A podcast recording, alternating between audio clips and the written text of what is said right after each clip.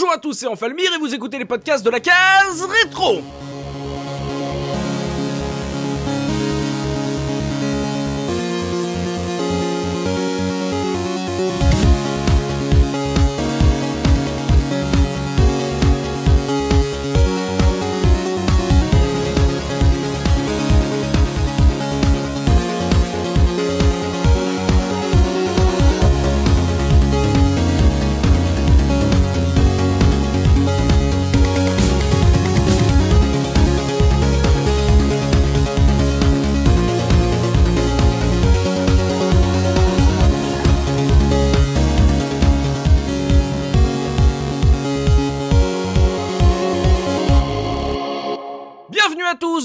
Nouveau numéro de la case rétro, votre podcast 100% rétro gaming. Et aujourd'hui, je suis accompagné de Soubikoun. Comment ça, Soubi? Salut tout le monde, ça va nickel. Il y a également Gerfo. Comment ça, Gerfo? Ça va très bien, salut tout le monde. On a également avec la super Pimi. Comment ça va, Pimi? Salut tout le monde, ça va très bien, merci. Et Il y a du monde aujourd'hui puisqu'on a également Zéphirin. Comment ça, Zéphi? Salut à toutes et à tous. Oh là là, ça ne s'arrête pas. Il y a également Oxidia. Comment ça va, Oxidia Bonjour tout le monde, ça va super. Et il faut enfin finir avec, euh, dire, la star de la case rétro, on va dire Zlatan, on l'appelle dans les couloirs. Euh, Punky, comment ça, Punky? Salut, ça va très bien, salut tout le monde. Voilà, il y a du monde aujourd'hui car aujourd'hui est un jour particulier. On va fêter le centième podcast standard de la case rétro et donc pour fêter ça en beauté, on a décidé de s'intéresser pour la première fois depuis la création du podcast à un vrai jeu Mario. Voilà, on a on a attendu, vous voyez, on a pris notre temps. Voilà, c'est ça. Bon, il nous fallait nous préparer, on va dire. Euh, donc euh, un jeu Mario, pas n'importe lequel, puisqu'on va parler de Super Mario 64, jeu de plateforme 3D édité et développé par Nintendo, sorti sur Nintendo 64 évidemment, initialement en 96, mais euh, on a attendu un an plus tard euh, pour l'avoir chez nous en France, puisqu'il faisait partie des jeux de lancement de la nouvelle console de Nintendo. Donc on attaque du lourd sur ce centième podcast et on va commencer tout de suite avec ma question traditionnelle, histoire de vous situer par rapport à ce jeu. Quel a été votre tout premier contact avec Super Mario 64 Soubi? Bah, à l'époque de sa sortie, euh, en fait, euh, bah, je vous en ai déjà parlé. J'avais un, ami euh, qui m'a fait découvrir Phantasmagoria, tout un tas d'autres jeux et compagnie. Mhm. Et euh, il a eu le bon goût d'acheter une Nintendo 64 à sa sortie avec euh, bah, Mario 64. Et donc, je débarque chez lui, je découvre cette nouvelle console avec ce jeu. Je suis tout excité et j'essaye euh, ce jeu et j'ai absolument adoré au point que je l'ai après un peu harcelé pour qu'il me prête sa console le temps d'un week-end. C'est le gars, il vient de s'acheter une console, toi t'arrives, t'es, euh, fais, allez, s'il te plaît, tu peux me la laisser 24 heures et tout. euh, donc, euh, donc voilà, et ce jeu m'a totalement convaincu de- d'acheter une Nintendo 64 derrière, donc c'est ce que j'ai fait plus tard. Et juste pour la petite anecdote, je tiens à passer un message personnel. Ah. En fait, dans ma collection, la Nintendo 64 est la console à partir du moment à laquelle j'ai pris hyper soin de mes boîtes en carton. C'est-à-dire qu'autant sur la Super Nintendo, j'en avais un peu rien à cirer. Hmm. Mais toutes mes boîtes Nintendo 64, c'est, elles sont plus que mint. Tu sais, c'est comme si tu les avais jamais ouvertes. Sauf un jour, j'ai prêté mon Super Mario 64 à un ami. là là là. Pascal, tu me l'as rendu complètement défoncé. Ça fait 18 ans. Je m'en suis toujours pas remis.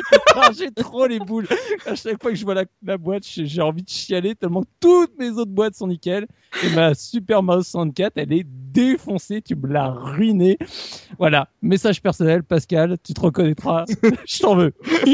Donc tu l'as découvert chez un pote. Est-ce que ça t'a fait, euh, ça a été, on va dire, un truc euh, qui t'a fait acheter la N64 après, ou euh, t'avais vraiment l'intention de base d'acheter la N64 J'ai j'ai toujours été pro Nintendo à cette époque, mais on va dire que le test m'a définitivement convaincu. Et en fait, euh, peu de temps après, il a acheté GoldenEye et la combo des deux a fait que euh, voilà, j'ai j'ai craqué quoi. D'accord, donc ouais, donc ça faisait partie justement des, des killer apps pour toi euh, au niveau de la, de la 64 euh, en France. Euh, Punky, toi, premier, alors, fan de Sonic, fan de Sega sur un podcast Mario 64, euh, que se Eh passe-t-il oui, oui. Quel était ton premier contact avec ce jeu? Comme on dit, shit happens. Euh, en gros, en, en gros, euh, bah oui, j'ai toujours été Sega, j'avais la Mega Drive et euh, j'avais mon oncle qui avait la Saturn, donc j'ai pu jouer à beaucoup de jeux Saturn chez lui, mais quelque chose m'a dit de ne pas l'acheter, je sais pas, je sais pas quoi, peut-être ta conscience. T'as pas eu la Saturn? euh, Et du coup, j'ai racheté, euh, j'ai acheté une, euh, une euh, N64. Alors, c'était pas ma première console Nintendo. hein. J'avais déjà acheté, euh, j'avais déjà eu la NES et la Super NES euh, un peu après leur sortie, euh, que j'avais échangé, que j'avais, etc. Enfin, on arrive toujours à s'arranger. Et, euh, et là, la N64, euh, bah, je l'ai eu avec Mario 64 et le Zelda. Donc, les deux étaient, déjà sortis. Et, euh, et vu que je suis fan de jeux de plateforme, euh, bah, tout de suite, je me suis jeté sur le jeu. Euh, je- J'en ai pas beaucoup de souvenirs. Euh, je me souviens juste que c'était le moment de l'obtention de la 64, de cette fameuse manette et de la découverte du jeu de plateforme en 3D. C'est à peu près tout ce que je me souviens. euh, pas d'anecdote particulière dessus, quoi. Donc t'as pas acheté la Saturn, mais t'as acheté la N64. Voilà. Oh, ce traître Mais t'es un Eh oui. traître? Et oui, mais j'ai acheté la Dreamcast après. Non, Oui, mais on s'en fout. Je veux dire, euh, t'as pas connu Knight, euh, Sonic Air Ah euh, si si si, comme je te dis, j'avais j'avais un tonton qui avait la Saturn, j'ai fait Oui, les Panzer mais- Dragoon, j'ai fait Knight, j'ai tout fait ce qu'il fallait, mais j'avais pas envie de spécialement l'avoir à la maison quoi. J'en avais une à disposition, donc j'ai préféré acheter la N64. Et la Jaguar? Personne n'en. Ouais, voilà, merci, merci Zephy. Bah tiens, justement, il parle, voilà, il l'ouvre. Toi, Zephy, premier euh, contact avec Mario 64. Ah bah tu vas te moquer de moi parce que je me souviens encore du mois et de l'année. Voilà, c'était en, il y a ju- trois jours. c'était en ju- en juillet 1996 à la sortie du jeu. Alors au passage, j'en profite moi aussi pour passer un petit message, un petit coucou à un très vieux pote qui s'appelle KLM et qui m'a prêté sa N64 japonaise toute neuve, achetée la semaine de sa sortie. Et plutôt que de la laisser euh, prendre la poussière durant ses vacances, eh et, euh, il me l'a, il me l'a laissé pour une dizaine de jours, ce qui m'a laissé le temps de retourner euh, SM64. Oui, parce qu'on risque de beaucoup dire SM64 ce soir.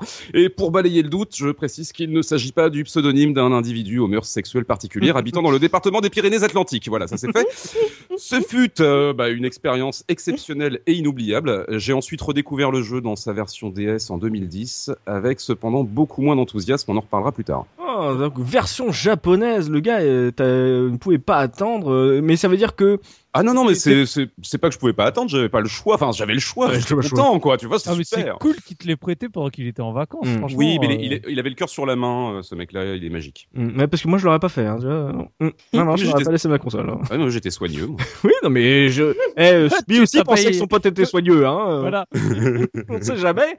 Donc, version, euh, version japonaise pour Ouais. Zephy. Gerfo, toi, premier contact. Ah bah moi ça a été le Noël de l'année de sortie en Europe, donc en 97. Ma sœur a eu une Nintendo 64 euh, avec Mario 64 et ça a été un drame familial. À cette époque-là, mon mon papa avait toujours sa vieille télévision de 1979, une Sony T'as KV pas pu brancher la 115. console. Si, si, si, on pouvait la brancher. Il y avait une prise Péritel. T'avais du noir et blanc non? Voilà, j'ai eu du noir et blanc puisque ça générait, ça gérait pas le pâle. Donc du coup, on a joué à Super Mario 64 le matin de Noël en noir et blanc. Non t'as joué à Super Mario 1964, c'est pas. le- Et vous avez fait, ça, vous a fait acheter une, cons- une télé alors? Exactement. C'est-à-dire que mes parents ont changé la télé, euh, je pense, deux ou trois mois après. Donc euh, voilà, ça, ça a été le. le temps de finir le jeu, quoi, en attendant. Bah, on n'y a pas beaucoup joué parce qu'en noir et blanc, on était un peu dégoûté. Alors, En mode je- rétro j'avoue, futuriste. c'est c'est un petit peu ça, mais euh, ça m'a fait retrouver le modèle d'ailleurs. C'était une vieille télévision euh, beige et tout, euh, assez moche, comme les téléviseurs être de moins facile en noir et blanc en plus. hein. Ouais, puis, c'est c'est un, c'est un, c'est un écran minuscule en plus, quoi. Enfin, c'est- moins de 30 cm, quoi. Moi, là, on a changé, on est passé à la télé 70 cm, ça, m'a- ça, a été la, révolution à la maison, quoi.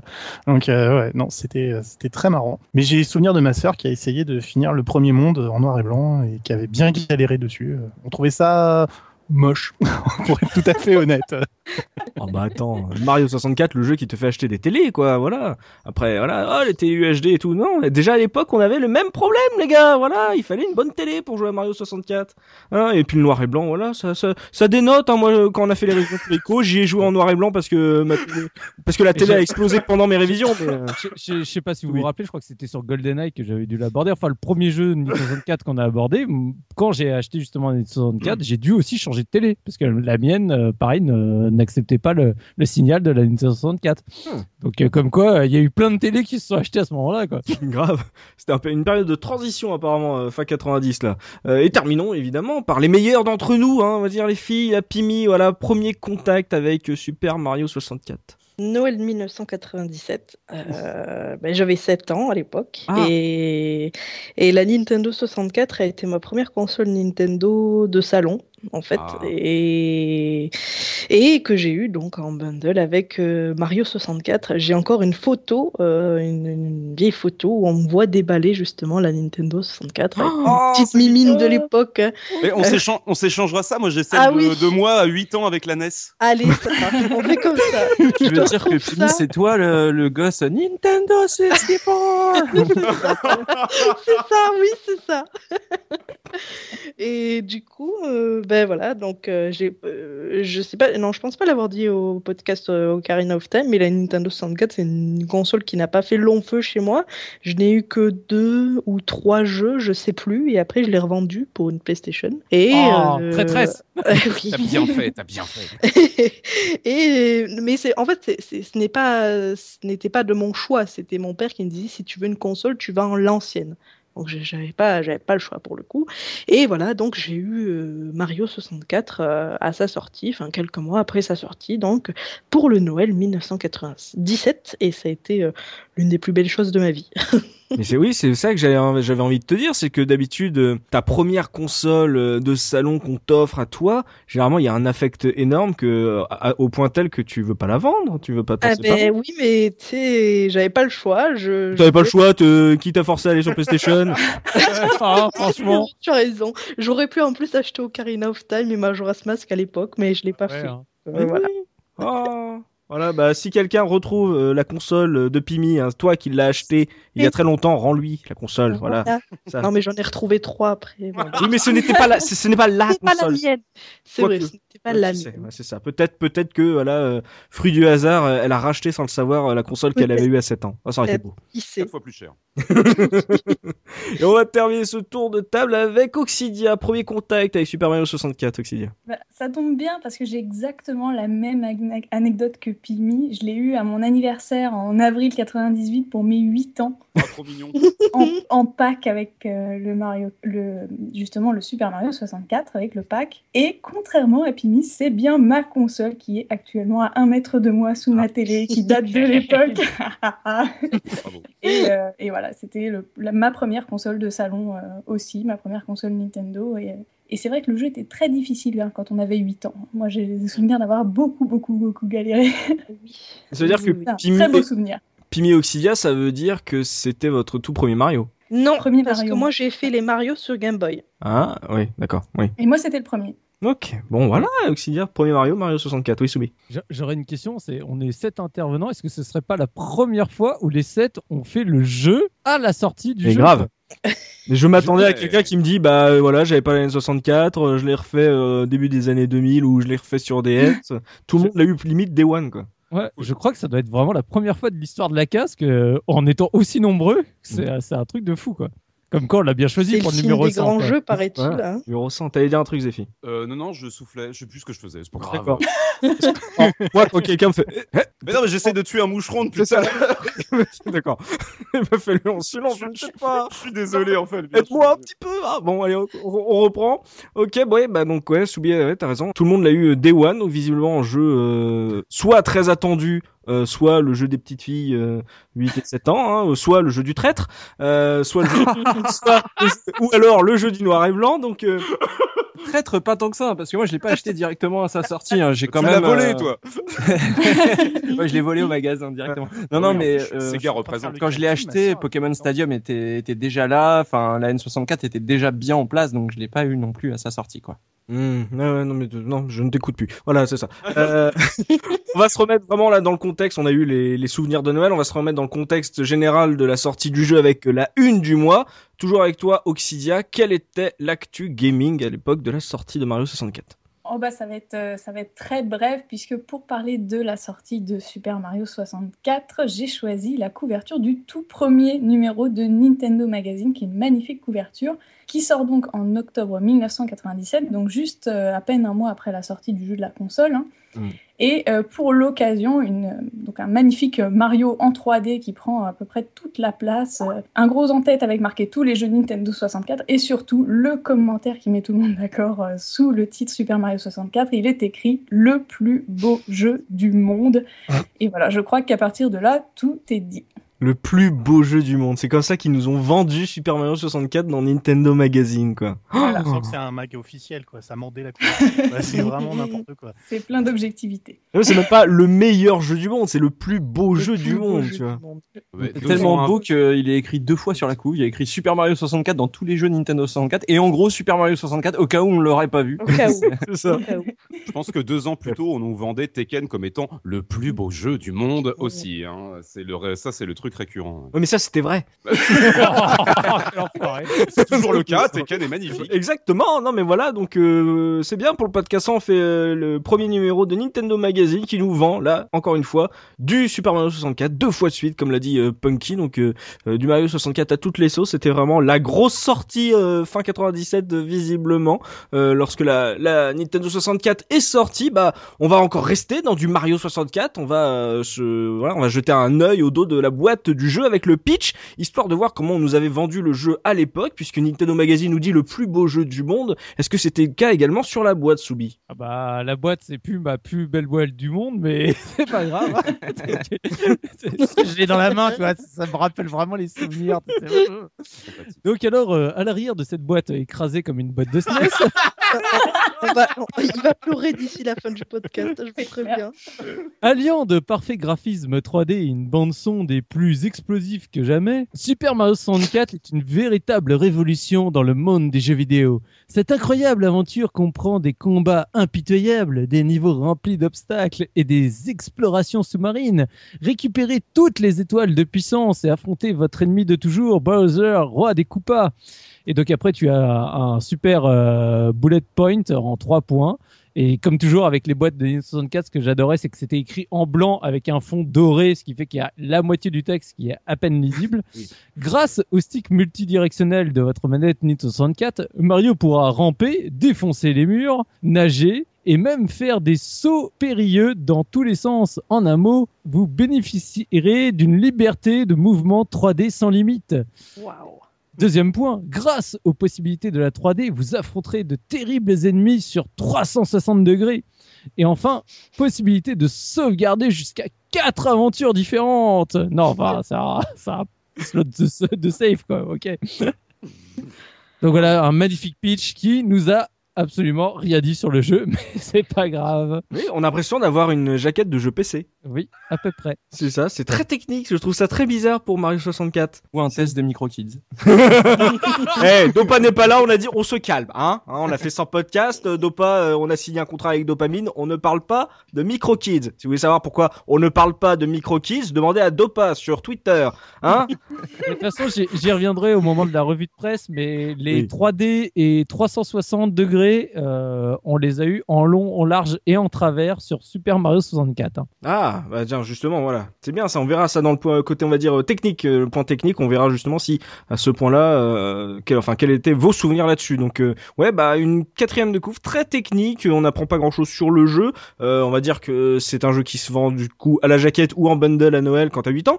Donc, euh, on va pouvoir euh, se lancer vraiment dans, dans le gros du débat, discuter de ce Super Mario euh, 64 euh, tous ensemble. On va pouvoir se lancer dans le gros du débat et on se retrouve tout de suite après ça. It's me, Mario.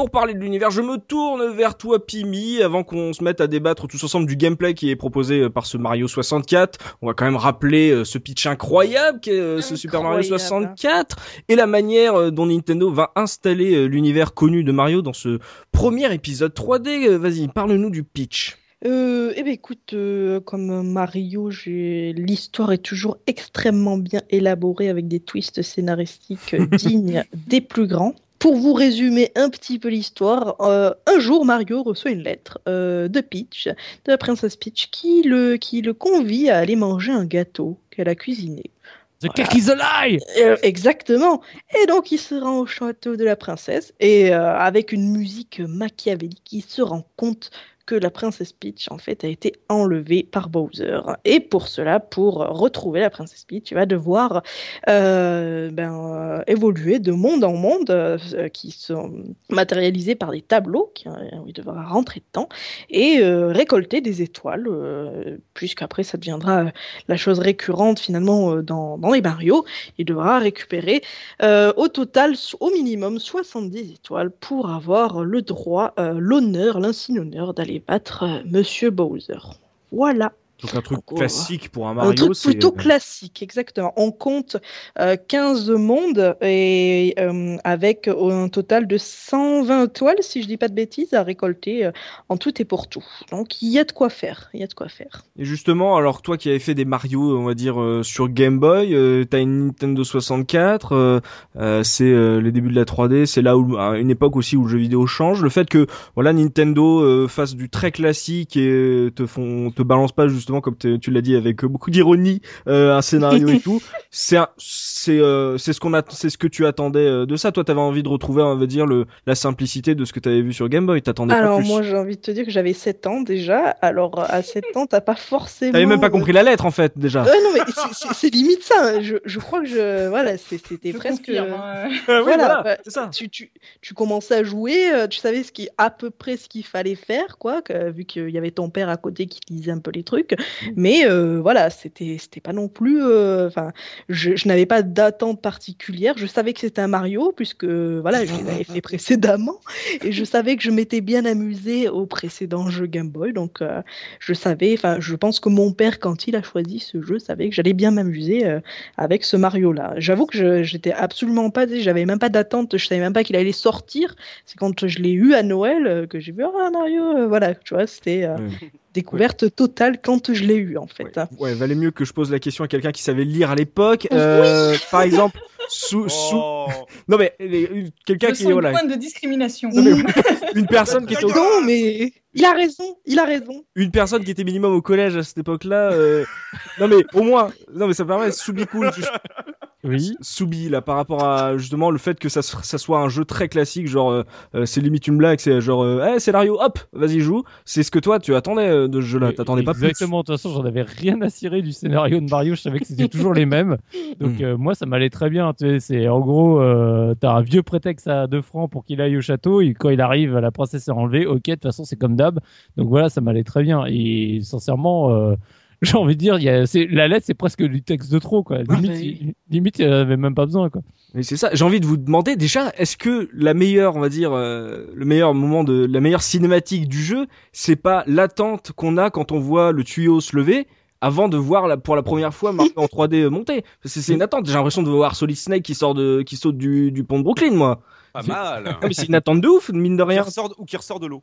Ouais. Oui, voilà, c'est ça. Non, mais Ouais. mine de rien, Ouais, la, première fois que tu vois Mario, euh, Gerfo, euh, ça, ça fait un coup, ça fout un coup normalement, non? Ouais, moi j'ai moi j'ai souvenir que c'était je trouvais ça vachement long cette cinématique parce que Allez, meilleur je veux jouer je vais te dire pourquoi parce que nous on l'a lancé, euh, mon père a créé une, par- une sauvegarde, ma soeur a créé une sauvegarde et j'ai créé une sauvegarde en- dans les quelques jours. Bah oui, tu jusqu'à Et- 4. Attends. Tu pouvais- Ben voilà. Et enfin, je trouvais ça super long. Le tour, ça passait au-dessus. T'avais la caméra qui passait au-dessus du château. T'avais un plan large et tout. Puis t'avais ce- ce bruit de déclencheur d'appareil photo au moment où t'arrivais au niveau du, du tuyau. Et puis là, ouais, ça y est, on va pouvoir jouer et tout. T'as du texte, tu passes à fond, ça défile à 2000 à l'heure. Et puis ça y est, c'est parti, tu commences à jouer, quoi. C'est vrai que c'est bien fichu, là, ce- cette, cette approche, le tuyau qui sort, on se dit, là, ça, oh, oh, oh, puis le waouh, comme ça. Parce que alors là, les sons dans ce jeu sont absolument extraordinaires. Mais après, moi, je trouvais ça euh, ultra pénible. Quoi. Enfin, de toute façon, la lettre, j'avais rien compris non plus. C'est pas parce que j'étais au collège que j'arrivais mieux à lire. Je connais tout juste l'anglais. Donc euh, voilà. Euh, Enfin, hein, c'était rapide Et par pourtant, rapport à ce qu'on a pu voir après, de- des, des années plus tard. Mais à l'époque, je me souviens que c'était, je trouvais ça horriblement long. C'est avant de commencer à jouer, je trouvais ça terriblement long. Donc c'est la, la lenteur pour le, le speedrunner sur Doom. Euh, Punky, toi justement, le, le, le traître, euh, comment tu l'as vécu ce- le fait que juste euh, par rapport à, aux anciens Mario, ils soient vraiment très, euh, euh, on va dire, classiques, ils essayent pas d'en faire plus parce que c'est la N64? Euh, bah si justement, euh, moi j'ai trouvé que j'ai trouvé que c'était très euh, très voyant, euh, notamment euh, avec l'é- l'écran titre en fait.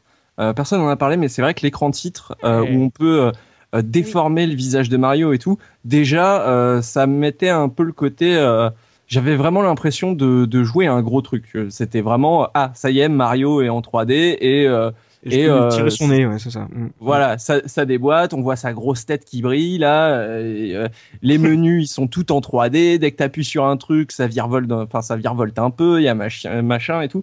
Et après, quand t'arrives dans le jeu, bah, j'ai trouvé ça justement un peu plus, euh, un peu plus posé, un peu plus calme. Euh, Il y a moi cette, euh, ce- ce- ce- ce- ces premiers instants de jeu où t'es devant le château et où juste tu découvres, tu regardes un petit peu le ciel, et etc.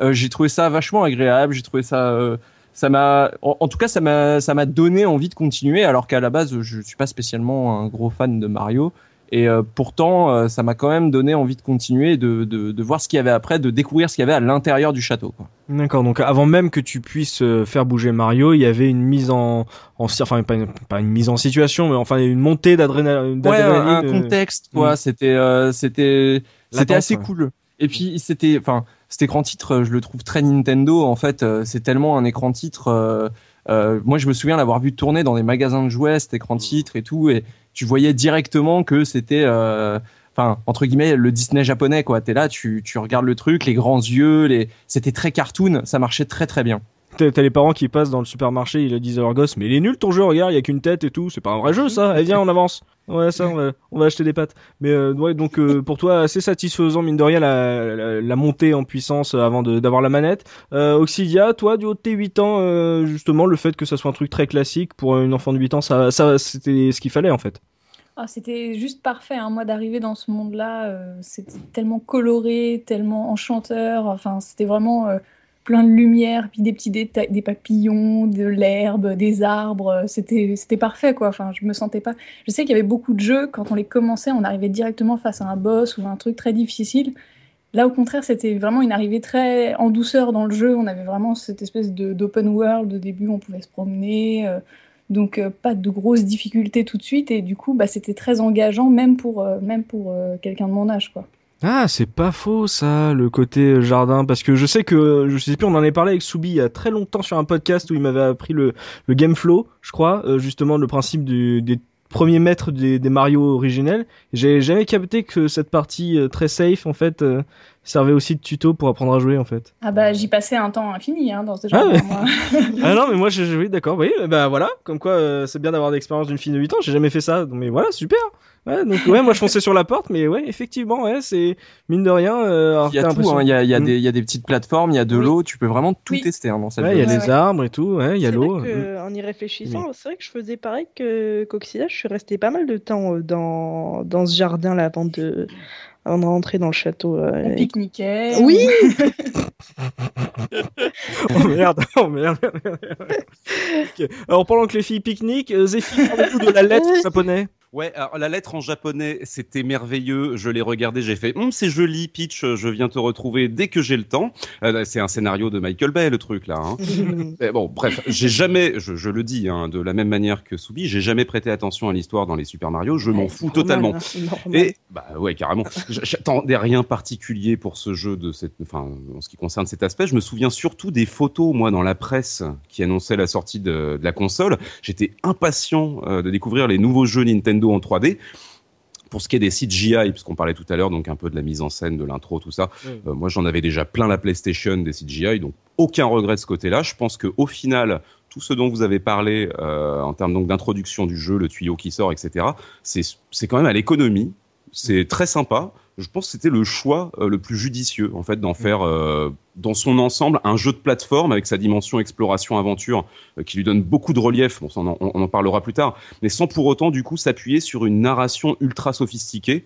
Euh, moi, je suis ravi. Je reviendrai un petit peu plus tard aussi sur euh, ce dont parlait Oxidia, c'est-à-dire le euh, visiter euh, visiter le, le- le jardin du château, et qui pour moi effectivement une sorte de, de tutoriel euh, très très ludique et très agréable. Mais justement, voilà, on va parler un peu du, du château, puisque bon, il y a certains qui ont fait pas mal de Mario avant celui-là, ou d'autres pour qui c'était le premier. Mais le fait que le château soit à explorer pour euh, visiter les différents mondes du jeu, là, les, les 15 mondes d'après euh, Pimi, euh, qu'il y ait certains secrets, qu'il faille euh, débloquer euh, certaines portes qui soient fermées, qu'on puisse justement visiter des parties safe du, du château pour comme un tuto. Donc un- quelque chose, on va dire, le fameux hub, mais qui est assez frais justement euh, euh, dans les jeux de plateforme 3D de cette époque et dans la série euh, Mario, puisque c'est pas une vraie, une vraie carte comme euh, les anciens. Soubi, euh, ce château, c'était une bonne idée pour toi? C'était une bonne mise en scène euh, de, on va dire, des différents niveaux? Ah, moi j'ai adoré. Euh, je trouvais justement parce que tu sais le, le, le gros souci des jeux de plateforme reste leur euh, linéarité Mhm. et euh, c'était une manière de te laisser un peu le choix d'aller euh, où tu voulais dans, dans, dans ce château. Alors bien sûr tu as des portes que tu pouvais pas débloquer tant que tu n'avais pas eu tant de tant d'étoiles pour voir la porte, mais ça rapidement, tu as quand même dès que tu as récupéré la première étoile, tu peux ouvrir euh, plusieurs portes derrière, euh, tu tu descends dans dans les sous-sols du, du château, tu finalement après tu, tu vas dans d'autres pièces. Enfin, tu avais vraiment ce sentiment d'explorer un lieu euh, très sympathique et moi franchement c'est je préférais ça largement euh, à ce qu'on avait aux versions 2D avec la map et que t'avançais euh, euh, de monde en monde sur la map qui au final a assez peu d'in- d'intérêt. Là, j'ai vraiment et comme on l'a dit avec le jardin, j'ai pris énormément de plaisir à visiter ce château en fait, à le découvrir salle par salle, au-delà des, des mondes et des étoiles à récupérer quoi. C'est le château en lui-même est un un monument du level design dans ce jeu quoi. Une très bonne idée pour toi, même à l'époque euh, quand tu l'as découvert. Ah oui, oui, oui, vraiment, euh, j'avais trouvé une excellente, euh, excellente idée, quoi. Ah, bah, très bien, toi, Gerfo, toi, euh, sur ta télé en noir et blanc. Bah, en noir et blanc ou même en couleur, moi j'ai trouvé ça assez cool. Est-ce que le jeu était en muet? Non. Avec des Même cartons de texte même si, cinéma même muet, si tu Mario est très expressif hein, dans, ce, Ouais, dans oui. celui-là, c'est vrai que c'est pas mal. Mais non, non. moi j'ai moi j'ai bien aimé le château. C'est assez grand pour que tu aies envie de l'explorer, mais c'est pas non plus. euh, Tu peux pas vraiment t'y perdre. Et quand t'es gamin, c'est quand même important aussi parce que Mhm. des fois tu tournes en rond, tu sais pas trop ce qu'il faut faire. Moi je trouve que les instructions sont, sont très claires. Euh, après il y a des petits morceaux que j'ai découverts euh, beaucoup plus tard parce que bah, c'est pas toujours euh, tout, tout évident. Je sais par exemple le, le monde 5, moi c'est un, j'ai mis un temps fou, c'est le manoir debout. Il faut aller dans, dans l'espèce de Oh là petit là. jardin euh, complètement paumé là. Oh là Le gars, il est au sauter 12 dans- monde, il fait, j'ai toujours pas vu le monde 5, quand même. mais c'est- mais, mais c'est vrai, c'est pareil pour le monde 8, il faut aller dans un mur invisible, euh, le, le- le niveau du désert, c'est- Oui. c'est c'est pas facile. Et euh, enfin, il y, a- il y a toujours ce petit côté euh, exploration euh, un peu gratuite qui est distrayant, c'est-à-dire plutôt que de, de te faire suer à faire tout le temps le même niveau, et puis mm, parce que moi, en expérience, j'avais que euh, Mario Bros 3 sur NES et puis euh, Super Mario Land 2 sur Game Boy, et déjà dans Mario Land 2, tu avais un peu cette idée, tu pouvais aller faire euh, des niveaux un peu à droite à gauche euh, sans être trop contraint. Mais là, tu as, vraiment la liberté. Si tu en as marre du, du monde de la neige, euh, hop, tu as, deux ou trois niveaux que tu peux aller faire à l'aise. Si tu détestes les mondes aquatiques, t'es pas obligé de les faire. Il y a, y a- y a de quoi y a de quoi t'amuser ailleurs. C'est vraiment, et c'est vraiment drôle. Enfin, moi, moi, je sais que ça, ça nous avait bien plu. Et puis, c'était plaisant de, de faire ça à plusieurs et de dire Attends, on n'a peut-être pas ouvert la porte encore en bas. Enfin, je sais qu'avec ma sœur, on jouait beaucoup en alternant. Et c'est un, c'est un jeu, c'est- un mini-jeu dans le jeu qui se prêtait bien à se dire Eh tiens, tiens, on y est presque, on va pouvoir aller ouvrir la porte en bas. Tu te Mhm. souviens, c'est avec la grosse étoile. C'est voilà, enfin, c'est. Il y a le petit plaisir de l'exploration qui, moi, me, me rappelle des bons souvenirs. Voilà. Ouais, c'est- un sentiment de liberté, comme tu as dit en plus. Donc euh, d'avoir l'impression de d'avoir le, le le choix justement de continuer ou d'essayer autre chose euh, avant de justement de, de te refaire un niveau où, sur lequel tu, tu butais un peu quoi. Hmm. Ouais, c'est- bah voilà, de la liberté, une bonne idée de comme l'a dit Soubi. Pimi, toi, t'en pensais quoi justement de ce côté euh, château euh, avec euh, différentes portes à ouvrir, etc. dans le, entre guillemets l'ordre que tu veux? Ah ben moi j'ai j'ai adoré hein. et encore euh, avec le regard d'enfant tu trouvais ça immense tu disais putain mais, c'était immense. mais oui non mais quand je l'ai refait là il y, a- il y a pas si longtemps que ça Oh, en fait, mais c'est tout petit. euh, mais oui c'est ça c'est ça c'est ça finalement Oh. mais C'est quand très euh, labyrinthique, c'est ça. c'est ça c'est exactement ça bon je vous avoue que et peut-être encore aujourd'hui je je fréquentais pas trop trop le sous-sol euh, et, et, et Parce que j'avais peur au sous-sol. le, le tableau de la lave là où t'as la tête en feu mais laisse tomber le traumatisme quoi Ah, ouais, Ah. Il était bien ce niveau pourtant. Oh là Ah là. oui, non, mais d'accord. Mais le tableau, il Pour était l'anecdote, là, pour réviser pour l'anecdote, c'était tellement mon niveau euh, que je détestais le plus que là, c'est j'ai foncé dessus et je me suis dit je le finis. J'ai fait toutes les étoiles Oh. d'affilée dedans Ouais, pour non. toutes les avoir et m'en débarrasser quoi. Oh, le trauma. là, ce coin-là. ce- Et je ne parle même pas du, de l'arrière-cour avec tous les fantômes euh, possible, tu vois. mais non, mais tout ça pour, tout ça pour dire que oui, euh, c'est bah, à l'époque, enfin encore aujourd'hui, j'ai trouvé que c'était une excellente idée et j'adorais et j'adore encore aujourd'hui cette idée d'exploration et justement d'aller euh, un peu où tu veux euh, sans pour autant avoir fait euh, tous les niveaux précédents, quoi. Voilà, la, la- la- la personne évitait des lieux qui lui faisaient un peu peur. Mais en même temps, on parle de quelqu'un qui a peur devant Luigi's Mansion, donc. euh, Bah, attends, attends, on n'a pas parlé du niveau aquatique. On y non, là, là, c'est une autre sorte de trauma justement. Euh, Zephy, toi, ce château, il t'a plu ou pas? Je l'ai adoré et j'ai bien aimé ce qu'a dit Gerfo. Euh, hier, je reparlais du jeu avec un, avec un copain qui me disait c'est un jeu où on grignote. C'est-à-dire qu'effectivement, on va aller euh, dans un niveau et puis au bout d'un moment, on s'ennuie un peu, donc on va en faire un autre. Et il est pensé comme ça, c'est très très agréable. Et comme l'a dit Subikun tout à l'heure, souvenons-nous que les épisodes de la Super Nintendo proposaient une map en 2D qui abordait déjà la notion d'exploration, donc un monde euh, visitable à volonté. Mais c'était une map en 2D et c'était pas très chaleureux. Le château de Peach, c'est le carrefour euh, des mondes de SM64. Et non seulement, moi je trouve l'idée originale, mais en plus, elle est brillante. Euh, pour qui, alors là c'est pour les vieux cons, hein, ce que je veux dire, pour qui SM64 donc euh, fut le premier jeu de plateforme en pleine 3D, le jardin du château, c'est un souvenir qui est absolument impérissable, parce que c'est, comme on le disait tout à l'heure, une sorte de tutoriel dans lequel on, on s'amuse à manipuler Mario euh, avant même de pénétrer dans le château et le premier niveau. On court partout, on essaye ses actions, on grimpe aux arbres, etc. Et au-delà de ça, une fois à l'intérieur de, de cette forteresse, le, le principe des tableaux, des trappes et des niveaux cachés dans les murs, ça ajoute tellement de substance au jeu faut, faut se dire qu'ils auraient pu en fait se contenter de concevoir une map basique en 3D, c'est-à-dire la même chose que pour Super Mario. World par exemple, mais en trois dimensions. Donc ça aurait été une interface fonctionnelle et convenue. Et, et pour moi en fait, le château et le jardin, c'est une sorte de niveau à part entière qui ajoute de la densité à l'univers du jeu. C'est limite même mon niveau préféré du jeu. Et quand tu l'as découvert dans la version japonaise, est-ce que je- cette présentation, toi, ça t'a à l'époque pris mine claque ou euh, tu l'as, on va dire, digéré après coup avec le temps en regardant ce que faisait la concurrence? Bah, voilà, c'est exactement ce que tu viens de dire en fin de phrase. C'est- j'ai- j'ai- je ne m'en suis pas aperçu sur le moment. Il a Ah. fallu que je le digère. C'est-à-dire qu'au fil du temps, c'est en plus après tu vois Crash Bandicoot. J- J'ai rien contre Naughty Dog, hein, mais euh, ça, ça ressemble à euh, Hugo Délire un petit peu. Tu vois, c'est un couloir. tu, tu, tu fonces quoi. Et c'est, c'est- c'est- non, mais- Ah non, Bim. moi, je, suis- je suis totalement d'accord. hein. Pour moi, Crash. Bandicoot, c'est pas un jeu de plateforme en 3D, c'est de la 2D vue de dos. hein. C'est Représente-.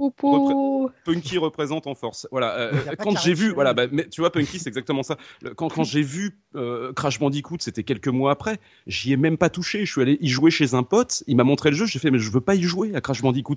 ça me rappelle Karen Cheryl à la télé. C'est c'est foutu, Karen Cheryl à la télé, c'était très bien. Sans, sans la latence quand même. euh. La latence de Karen Cheryl, ouais. non, la latence du go, évidemment.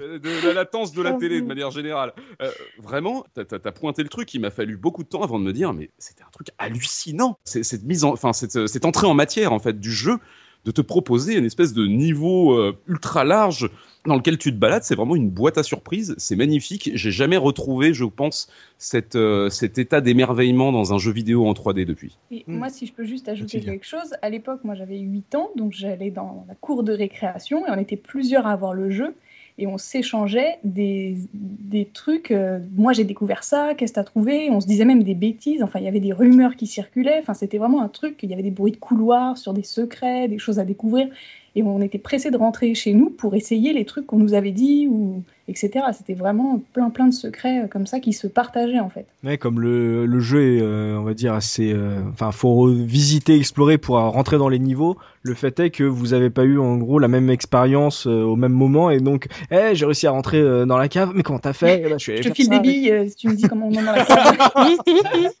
Oh, Mais il y avait, vache. il y avait des, bug, y avait vrais pareil. secrets par contre euh, qui étaient, qui étaient assez hallucinants. euh, Oui. Des tableaux où il fallait rentrer euh, à un certain moment précis pour que le niveau change, euh, des choses comme ça. C'était, Hmm. c'était assez, euh, assez hallucinant. Euh, je vais juste rebondir sur ce que disait euh, Zéphirin parce que euh, pareil que lui, je l'ai digéré. Euh, mais je l'ai beaucoup moins bien digéré que lui parce que moi, de mon côté, j'ai ai eu continué. des problèmes d'estomac. Euh, ouais, ouais, moi, c'est resté bloqué parce que j'ai continué à jouer au, au jeu de plateforme en 3D après ça, et tout le monde a repris plus ou moins la formule sur les, les générations suivantes, euh, sans que ça ait la même euh, consistance, sans que ça ait la, le, le même, euh, la même richesse entre guillemets.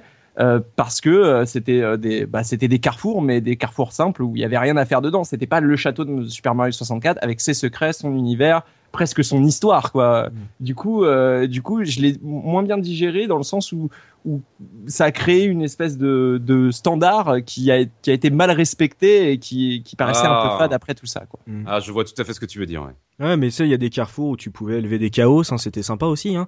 Euh, Ouais, mais donc, il y a autre chose à côté mais là on parle, d'un autre très bon jeu Ah, il Mais- est génial ce jeu-là, oui. Euh, juste avant de passer vraiment dans le gameplay, un dernier petit tour de table avant que justement que vous posiez euh, vos, vos mains sur la manette pour faire avancer Mario. Euh, pour ceux qui ont connu Mario avant euh, cet épisode 3D ou euh, enfin surtout pour ceux qui ont connu Mario avant, avant ça, quelles étaient vos attentes par, rapport à ce Mario 64 Est-ce que peut-être il y en a certains qui avaient pas envie que Mario soit un jeu 3D, que ça soit peut-être euh, 2,5D ou que ça reste euh, 2D Quelles étaient vraiment vos attentes avant de, de vous lancer à corps perdu dans ce jeu, Soubi?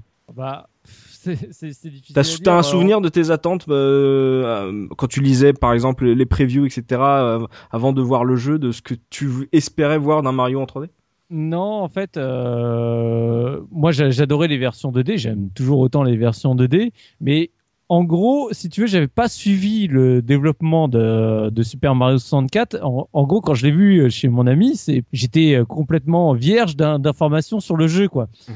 Et donc euh, euh, la formule qu'on m'a mis tout de suite dans les mains, j'ai fait OK, j'adhère tout de suite, quoi. Tu vois, j'ai même pas eu euh, besoin de, de me poser plus de questions. Donc euh, finalement, euh, j'ai même pas eu une demi-déception ou autre de me dire ah finalement j'aurais préféré un jeu 2D ou, ou quoi que ce soit. C'est la formule telle quelle me convenait parfaitement parce que j'étais resté et, j'ai- et les jeux maintenant à chaque fois que qu'il y a un jeu que j'a- j'a- j'attends euh, par-dessus tout, j'essaye d'en savoir le moins possible parce que j'adore cette sensation de découvrir le jeu au moment où tu l'as dans la main quoi. Enfin, c'est cool, ça. Et Ouais. donc, euh, donc voilà. Et donc, euh, moi, je trouve qu'ils ont fait le, enfin, vraiment les- le meilleur choix possible pour transférer le gameplay euh, d'un Zelda 2D en 3D. Et d'ailleurs- euh, Mario. Mario, pardon. et ils ont très bien réussi aussi pour oui aussi on va parler. Et, Ça, ça euh, marchait aussi. et, et d'ailleurs, euh, moi, le- que ce soit Mario Sunshine ou les Su- Super Mario Galaxy, moi, je, je suis complètement fan des, des Mario 3D. Je- Ah, J'adore. Euh, ouais. Mais justement toi Zephy euh, t'avais des... est-ce que t'as souvenir d'avoir euh, des attentes ou des craintes particulières avant de, de te lancer dans le jeu ou pas? Eh ben non, en fait, je l'ai dit plus tôt, j'attendais à rien de spécifique. T'avais les photos dans les magazines qui m'avaient déjà donné une petite idée euh, de ce à quoi allait ressembler le jeu, à savoir donc de la 3D, euh, de la full 3D. Mais comme dans, dans bien des cas, il faut quand même voir le truc bouger, avoir la manette dans les mains pour se, se rendre pleinement compte du résultat. Et en ce qui concerne donc ces previews dans la presse, j'y reviens vite fait. Je me souviens surtout du gigantesque Bowser et des gros plans sur le modèle 3D de Mario. Bon, c'était un peu bling bling. C'était très impressionnant, mais ça présentait rien d'original. Et euh, ce qui est certain, c'est que moi j'étais très très loin d'imaginer ce qu'on allait, euh, ce qu'allait être en fait l'univers ultra riche de l'épisode. Et c'est une excellente chose. Là, je rejoins Soubi parce que j'ai pu découvrir tout ça tout seul comme un grand. Mhm. Euh, voilà, ce plaisir du non spoil. Et c'est vrai que ça m'arrive de moins en moins, malheureusement. Ouais, alors que c'est un jeu qui a été ultra médiatisé donc euh, Mais avec Euh. pas, enfin moi je- de mon souvenir, tu vois, je te dis c'était surtout les photos de Bowser parce que c'était un gros modèle 3D, le petit Mhm. Mario machin, son visage et tout, mais ils, ils ne montraient pas, euh, tu vois, ils en gardaient sous le sous le coude, ils Mhm. montraient pas les niveaux, ils montraient pas euh, la, la multitude de personnages et d'ennemis qui étaient présents dans le jeu. Donc tout était encore à découvrir, c'était surtout de la démo technique en Mhm. termes de présentation euh, visuelle dans la presse. Ouais, tout à fait, ouais, démo technique. Euh, Gerfo, toi, t'avais fait deux épisodes 2D avant. Euh, Est-ce que toi, tu aussi, tu avais des attentes particulières ou comme les- tes camarades, euh, t'es arrivé vierge de toute info? Complètement vierge, j'avais aucune, euh, aucune info. euh, franchement, euh, à 10 ans, tu t'en moques complètement. C'est la nouvelle console, il paraît que tout le monde se l'arrache, t'as le nouveau jeu, euh, c'est tout ce qui importe. Et en termes de prise en main, en plus, moi, je, sais qu'il y a beaucoup de gens qui ont des difficultés avec la, la Nintendo 64. Moi, je, moi ça, ça m'allait très bien. Mm. Tout me va dans le jeu. Enfin, je- quand t'es gamin, c'était super marrant, ça, c'était très vif, très réactif. Partant de là, euh, tu te poses aucune question. Euh, C'est euh, le, le recul que tu as en termes d'attente en disant ça va changer. Il faut, il faut avoir beaucoup plus de recul sur le jeu vidéo que je n'en avais à l'époque. Mm. J'avais pas assez de background pour pouvoir me dire oh là ça va être une révolution et tout. Je trouvais juste ça sympa.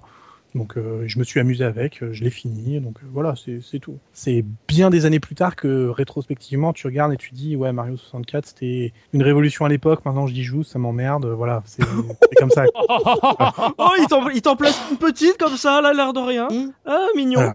Euh, bon, les filles, 7 et 8 ans, euh, premier, euh, premier jeu pour Oh. Oxidia. Non, mais premier jeu pour Oxidia, un jeu en avance, j'imagine que vous aviez pas d'attente. Aucune attente. Aucune attente. Voilà. Passons directement au traître. Euh, justement, Euh, toi, est-ce que euh, toi à, chaque du. fois, hein, à chaque fois, il va la faire. Oui, voilà, comment. Ah, là, c'est fini. hein. Oui, non mais le mec n'a pas eu la Saturne quoi. Euh, quand- Est-ce que toi, avant, voilà, en plus c'est toi qui t'occupes euh, du gameplay, est-ce que toi t'avais des attentes avant de lancer le jeu ou des craintes ou euh, Oui. tu disais il ne fera pas mieux que euh, d'autres, etc.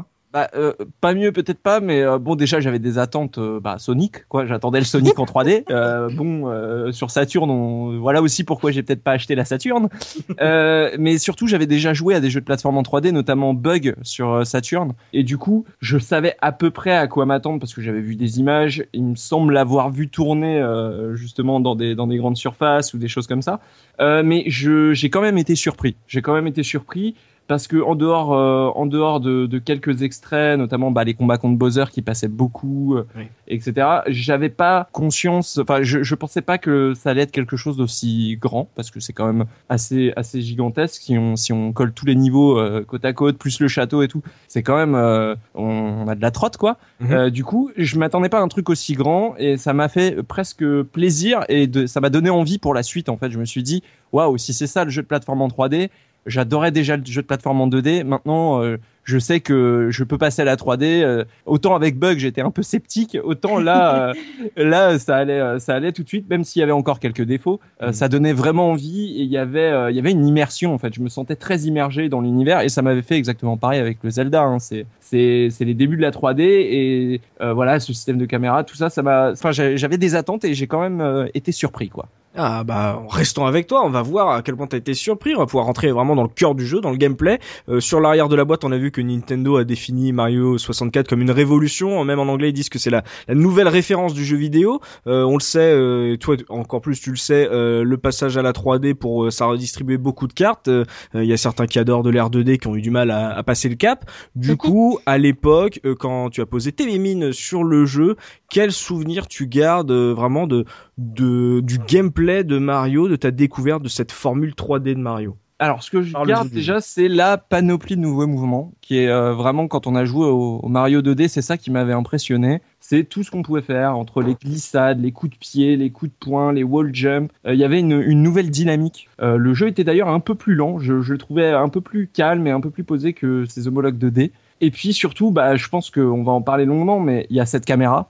Euh, cette caméra qui change tout en fait, qui euh, qui est intelligente au possible. Euh, le fait de la matérialiser par un personnage euh, dès le début du jeu, euh, d'attribuer des boutons. Enfin, la manette euh, N64 a été conçue pour ça, quoi. Ces boutons-là, ils sont là que pour cette caméra. Euh, J'ai trouvé ça vraiment ingénieux et, et aussi très simple d'utilisation. Alors qu'aujourd'hui et maintenant, voilà, on, on regarde ça, c'est archaïque, quoi. On dit, il est où mon stick droit, quoi? Je veux tourner la caméra, laisse-moi tranquille. Je sais pas, à l'époque, il y avait quelque chose euh, qui était vraiment l'impression de de se déplacer dans une scène en 3D. C'était enfin dans un jeu en 3D, en 3D on, a, on arrivait à évaluer à peu près les distances, on arrivait à évaluer à peu près euh, euh, la position des objets dans l'espace. Ouais. Et ça, ça quand même, euh, quand on a connu bah, euh, des bugs sur Saturn, euh, des, euh, des, des jeux comme ça, des, euh, voilà, moi j'avais joué un peu à Tomb Raider aussi, euh, c'était pas, Ah. ou non plus quoi.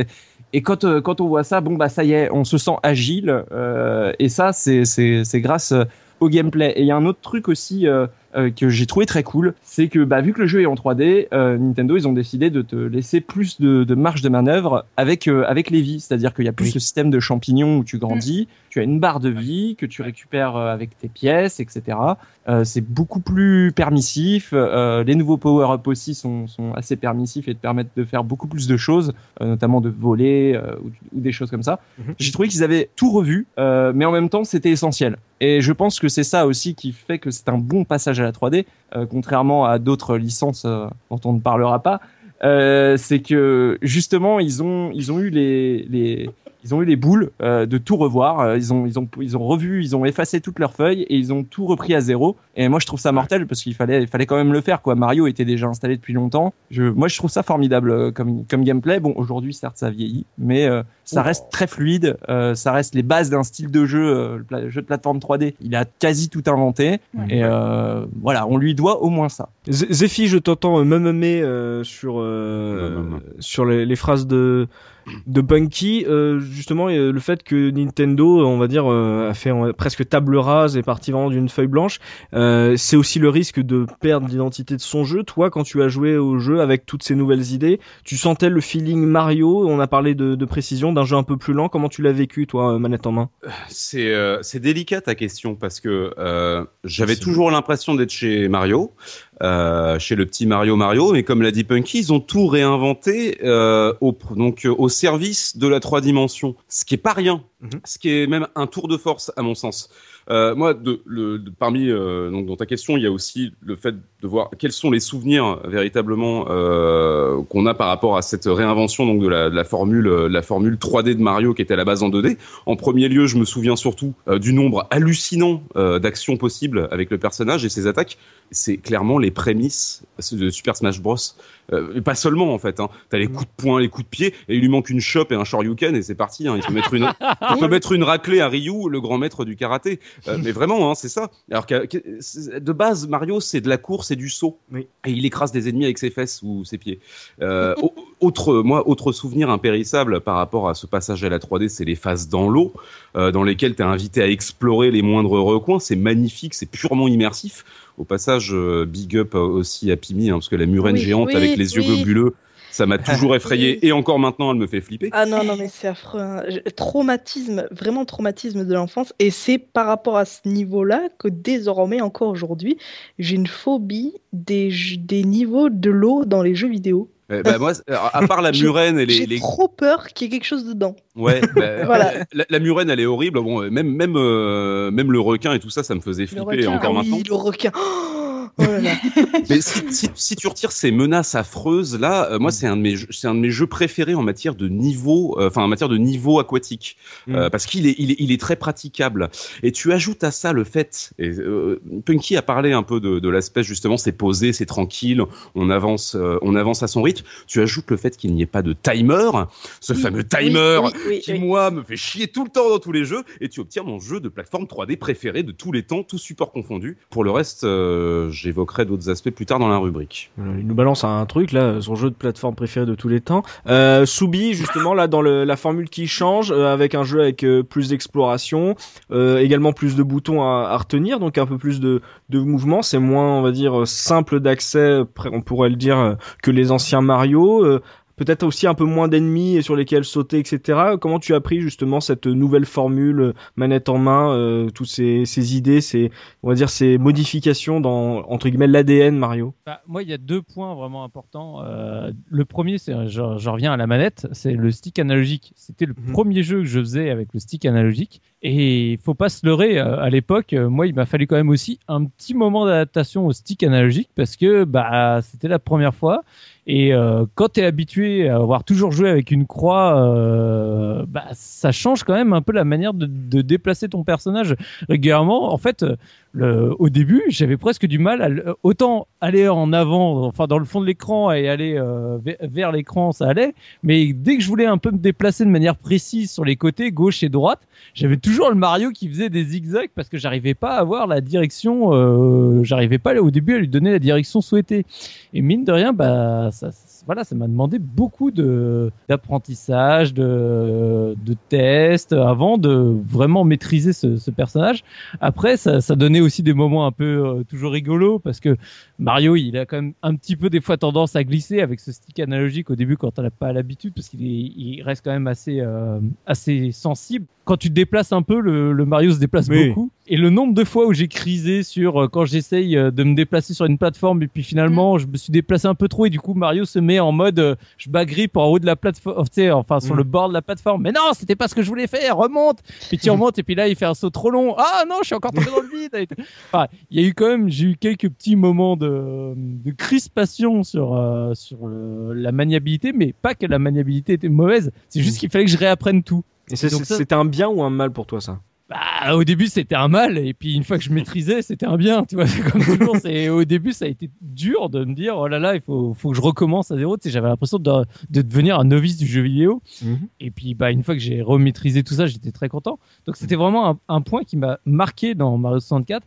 Et le deuxième, c'est vraiment la verticalité du level design. Ouais. Euh, on en revient. Hmm. C'est à l'époque, euh, on était en plein essor de la 3D, mais c'était de la 3D euh, tout plan-plan euh, au niveau de, du level design. Faut, faut, faut appeler un chat un chat. Moi, ce que j'aime dans la 3D, c'est le fait de pouvoir enfin offrir des environnements qui sont verticaux. Et le château déjà était une super expérience pour ça parce que bah, tu avais vraiment la sensation, comme je disais, tu, tu montes dans le grenier, tu vas, tu descends au sous-sol, etc. Donc tu as vraiment la sensation d'avoir un château qui est sur plusieurs étages, mais les niveaux en eux-mêmes, et d'ailleurs même certaines énigmes de, de, de certains stages en eux-mêmes, jouaient énormément sur la verticalité de, de, de l'environnement, du level design. Et ça, pour moi, ça a été la plus grosse claque à l'époque. J'avais cette sensation d'immensité du jeu par cette verticalité. Et même des fois, euh, ça, ça allait jusque dans certaines mises en scène. Euh, J'en reviendrai toujours à mon premier affrontement contre Bowser. Hmm. T'arrives, alors déjà t'as le, le, le truc où il faut l'attraper euh, et après le faire tournoyer pour le jeter sur une bombe. Je trouvais ça extraordinaire et je trouve toujours ça extraordinaire.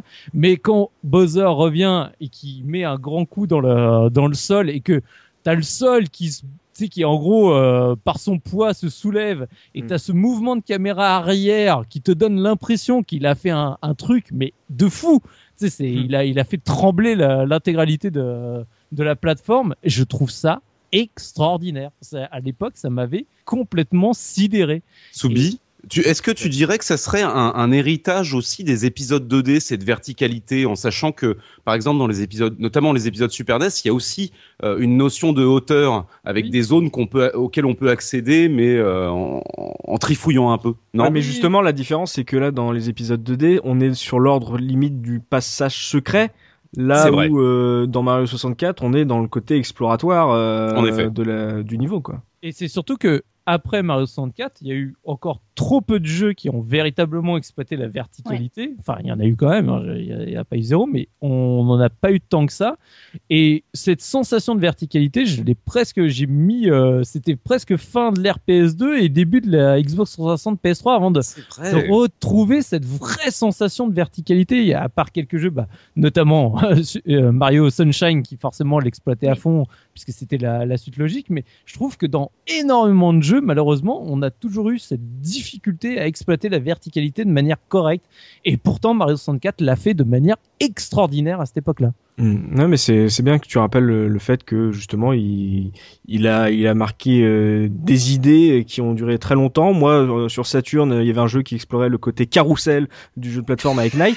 Euh, donc euh, c'était Ouais, autre- C'est pas la même sensation. c'était pas la même. sensation, mais voilà, c'est pas une vraiment un jeu de plateforme. Hein, Non, Knight. non, voilà, c'est un, ouais, parce qu'ils ont pas certainement pas réussi à le faire. Euh, justement, là, tu disais que jouer à Mario 64, ça donnait l'impression d'être un novice du jeu vidéo. Tournons-nous vers une vraie novice à l'époque de euh, Mario 64, Oxidia, premier euh, jeu Mario. Comment est-ce que, voilà, du haut de tes 8 ans, est-ce que c'était difficile à, jouer pour une petite fille de 8 ans ou est-ce que euh, le fait qu'il y ait un jardin un peu safe, ça t'a permis d'apprendre les mécaniques euh, du jeu assez euh, euh, facilement et à pouvoir explorer petit à petit ce, château. Bah, justement, sur la notion de petit à petit, c'est vraiment là qu'est voilà, toute, toute l'ingéniosité du, du jeu. C'est-à-dire que moi, quand je suis arrivée là-dedans, forcément, c'était, c'est devenu en fait très très difficile au bout de, du niveau 4, 5. Enfin, c'est, vraiment la, la courbe de difficulté est assez, euh, assez, assez compliquée. hein. Le niveau de la lave, je crois que c'est un des, ça doit être le quatrième, quelque chose comme ça. Donc c'est vrai que j'ai passé beaucoup de temps dans les tout premiers niveaux. Mhm. Et ceux-là sont très très accueillants. Et en fait, il y a cette espèce de système où on arrive, on a une étoile à trouver. C'est un peu comme une énigme, hein, parce que juste euh, par rapport au titre du, de l'étoile qu'on choisit, on va essayer de deviner qu'est-ce qu'il va falloir faire dans le niveau.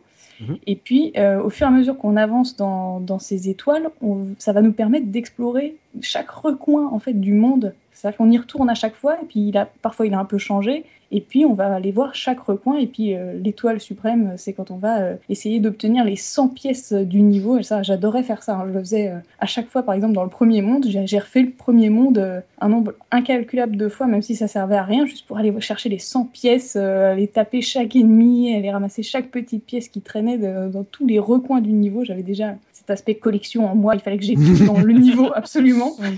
Et donc euh, voilà, c'était euh, pour ça c'était génial quoi. Mais est-ce que justement là le côté euh, avoir euh, les pièces et enfin collectionner tout euh, les étoiles etc euh, avoir les pièces c'est pas justement le, la meilleure idée de ce jeu d'utiliser le côté exploration le pouvoir regarder tout autour pour voir ton objectif et te dire comment j'y accède comment je l'atteins pour essayer de d'avancer encore plus il y a vraiment ce côté le il y a le niveau c'est un jeu de plateforme ok mais utilise ton skill de jeu de plateforme euh, euh, qu'on va te faire avoir euh, niveau par niveau pour débloquer tous les secrets. C'est pas juste genre as-tu vu ce secret dans ce niveau? Non, c'est vraiment tu le vois de base. Maintenant, Oui, bah à oui. toi de savoir comment. Et c'est un truc qui Comment revient après dans les ouais. dans les autres Mario. C'est vraiment comment je le fais ça. Et vraiment Et le côté, il est Au fur et là. à mesure, tu apprends à utiliser le saut en longueur, le saut à l'envers, le triple saut. Enfin, tout ça, ça te permet à chaque fois d'atteindre, soit d'aller un peu plus loin ou d'aller un peu plus haut ou de prendre un peu plus d'élan. Et puis tout ça, c'est des choses qui s'acquièrent au fur et à mesure. Mais au début, c'est vrai que c'est très difficile à appréhender et euh,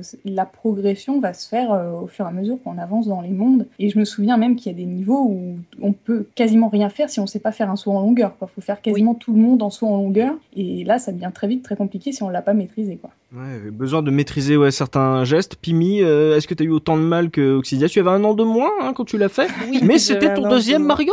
Euh, troisième Mario. Ah bah voilà, Euh, plus aucune excuse. Et non, non, ben pour le coup, ouais, je suis plutôt, je suis plutôt d'accord avec Oxydia, d'autant plus que le saut en longueur, c'était un saut que je n'utilisais jamais, mais absolument jamais, parce que j'arrivais Qu'est-ce pas que à je le l'adore faire. ce saut.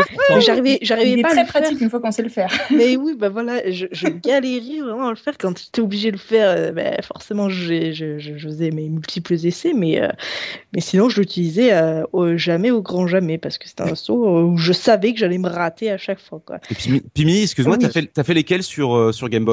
Moi, j'ai fait le Mario Land 2 et le Wario Land, donc Super Mario Land 3. Ah, et j'ai- fait un petit peu le premier, mais j'ai pas assez de souvenirs. Je l'ai pas fini même. Le, Ah, le c'est super cool que t'aies fait le premier Wario Land. Ah, il est, il est génial, il est extraordinaire. hein. À mourir de rire. Oui, oui, oui.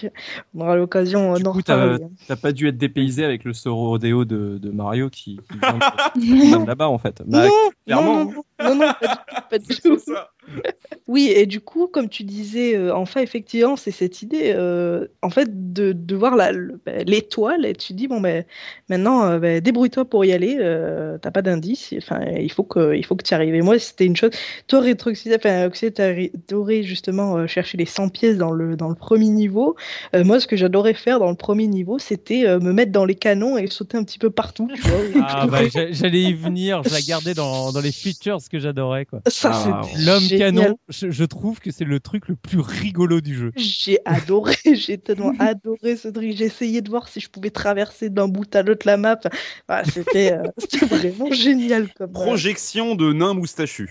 Mais ce qui est fort, c'est que tu vois que euh, tout le monde a pu y jouer un peu comme il le voulait parce qu'il était assez libre le jeu. Donc c'était pas ça. vraiment ah je suis obligé de me taper ce niveau-là alors que d'autres ah il y a ce niveau bah je vais peut-être refaire le premier niveau encore une fois. Oh tiens il y a un truc nouveau et tout. Donc c'est vraiment le côté euh, liberté. euh, on, on le voit bien avec euh, tout ce panel de, de casers. Euh, Gerfo, Ouais, j'allais dire c'est rigolo parce que moi j'ai encore un autre truc qui m'a vraiment plu. En plus, c'était tout, tout l'aspect de la vitesse finalement dans le jeu. C'était Mhm. euh, déjà les glissades. J'ai- Enfin, moi, ce que j'appelais les niveaux de glissade, là, le... il y en avait un dans la montagne et puis un autre dans... qui était un secret là dans Avec le. un le super secret pingouin. dans la salle. dans Et la celui salle du pingouin. Et il y en avait un ouais, dans Ah la chambre de. Peach. Il y en avait trois. Ouais, les courses. Ouais. Moi, j'appelais ça des glissades parce qu'ils glissent sur les fesses. quoi. Oui, C'est un oui. toboggan. quoi. C'est juste ça. Mais qu'est-ce que j'ai pu les faire et les refaire ces trucs-là tellement je trouvais ça ça. marrant quoi. Moi, ça me, je- je- c'était vraiment cool. Et l'autre point de vitesse que j'adorais, il y en avait trop peu et c'est vraiment dommage. C'était toutes les carapaces de tortues euh, étoilées, Ah celles où tu sautais et tu pouvais surfer partout. Ah, C'est pour ça que je préférais le, le niveau moi de, de la lave, parce que mon grand plaisir c'était de prendre la carapace de tortue Oui. du début et être capable de faire tout le tour du niveau, de passer partout, de grimper sur les espèces de toboggans qu'il y avait. Tu, sentais qu'ils avaient mis des formes géométriques un peu souples, simplement pour le plaisir de glisser dessus et de se Mm. prendre dans un. Et, et quelque part, euh, on, on on enfin moi je l'ai compris plus tard en voyant toutes les toutes les alternatives.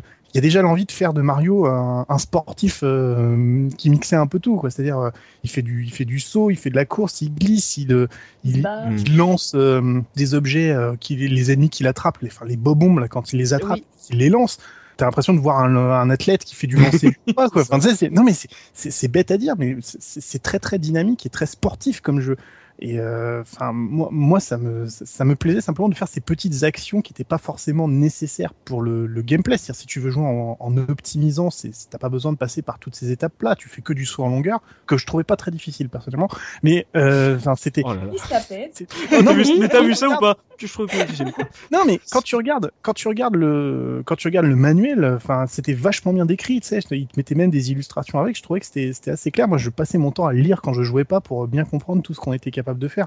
Genre le triple saut à faire en, sur une longueur très courte. Mais c'était un défi en soi, quoi. Être capable de le faire sur la micro-plateforme du niveau 9, là, celui avec le, le niveau Avec de l'eau, qui variait. Oh là Il fallait là. pouvoir grimper, chercher le petit bonhomme rose qui Ouais. pouvait être canon. Là, Pendant il fallait faire un triple saut sur Oh une, sur une plateforme de 12 cm, quoi. Et c'était super. Enfin, vraiment, il y, a- y du défi. C'est simple et compliqué à la fois. Et puis, tu as tout ce qui est niveau de fin. Alors là, on n'en parle même pas, mais les derniers niveaux, euh, là, il faut être en maîtrise totale et être rapide, précis. euh, Ah bah, je les connais pas. Justement, là, Jean, le... Oxidia parlait d'une courbe de difficulté assez euh, épicée. Euh, Est-ce que toi, justement, c'était euh, euh, assez homogène. Est-ce que pour toi, il y a- c'était juste qu'il fallait vraiment que les, les derniers niveaux soient vraiment pour ceux qui, qui masterisent le jeu et que ceux qui ont un peu plus de mal puissent vraiment euh, euh, se balader, essayer, essayer le, le côté skill. Toi, ça t'a plu dans celui-là? Moi, carrément, mais parce que je voulais les 120 et je voulais la fin, je voulais savoir ce qu'il y avait quand on avait les 120 étoiles. Et je me souviens, euh, moins que le niveau arc-en-ciel, moi, c'est le niveau de l'horloge qui m'a vraiment posé problème. Oh C'est- J'avoue que je me souviens tout à fait du moment où j'ai récupéré la toute dernière étoile. La première fois que j'ai fait les 120, c'était celle qui était tout au sommet, au-dessus du bloc euh, Womp. euh, Il fallait grimper toute Oh. l'horloge. Donc c'est là pour le coup, si t'aimes les niveaux verticaux, celui-là, il est, il est assez corsé. Mais je me souviens de l'excitation que j'ai ressentie quand je suis rentré dans ce, quand, quand je l'ai enfin obtenu. J'ai dit allez, je vais enfin savoir ce qui se passe et je, tout le monde me dit qu'il y a des trucs à voir. Il faut absolument que je, je constate ça par moi-même. Et c'est très dur, c'est très très dur. J'ai franchement, c'est le- le- les niveaux 14 et 15 sont sont très très difficiles. Je pensais que le niveau de la montagne était compliqué, celui avec les champignons rouges là qui, qui Ouais. sont au-dessus du vide, mais c'est rien du tout à côté des niveaux des niveaux de l'horloge et du niveau arc-en-ciel quoi. Enfin c'est ça demande un, une sacrée et puis alors euh, j'en parle même pas mais alors la casquette rouge avoir les pièces rouges Ah la oui, casquette ça, rouge ça, quand tu ne maîtrises pas parler. le jeu alors la casquette rouge c'est la casquette qui te permet de voler Oui. et le vol dans ce jeu est Ah.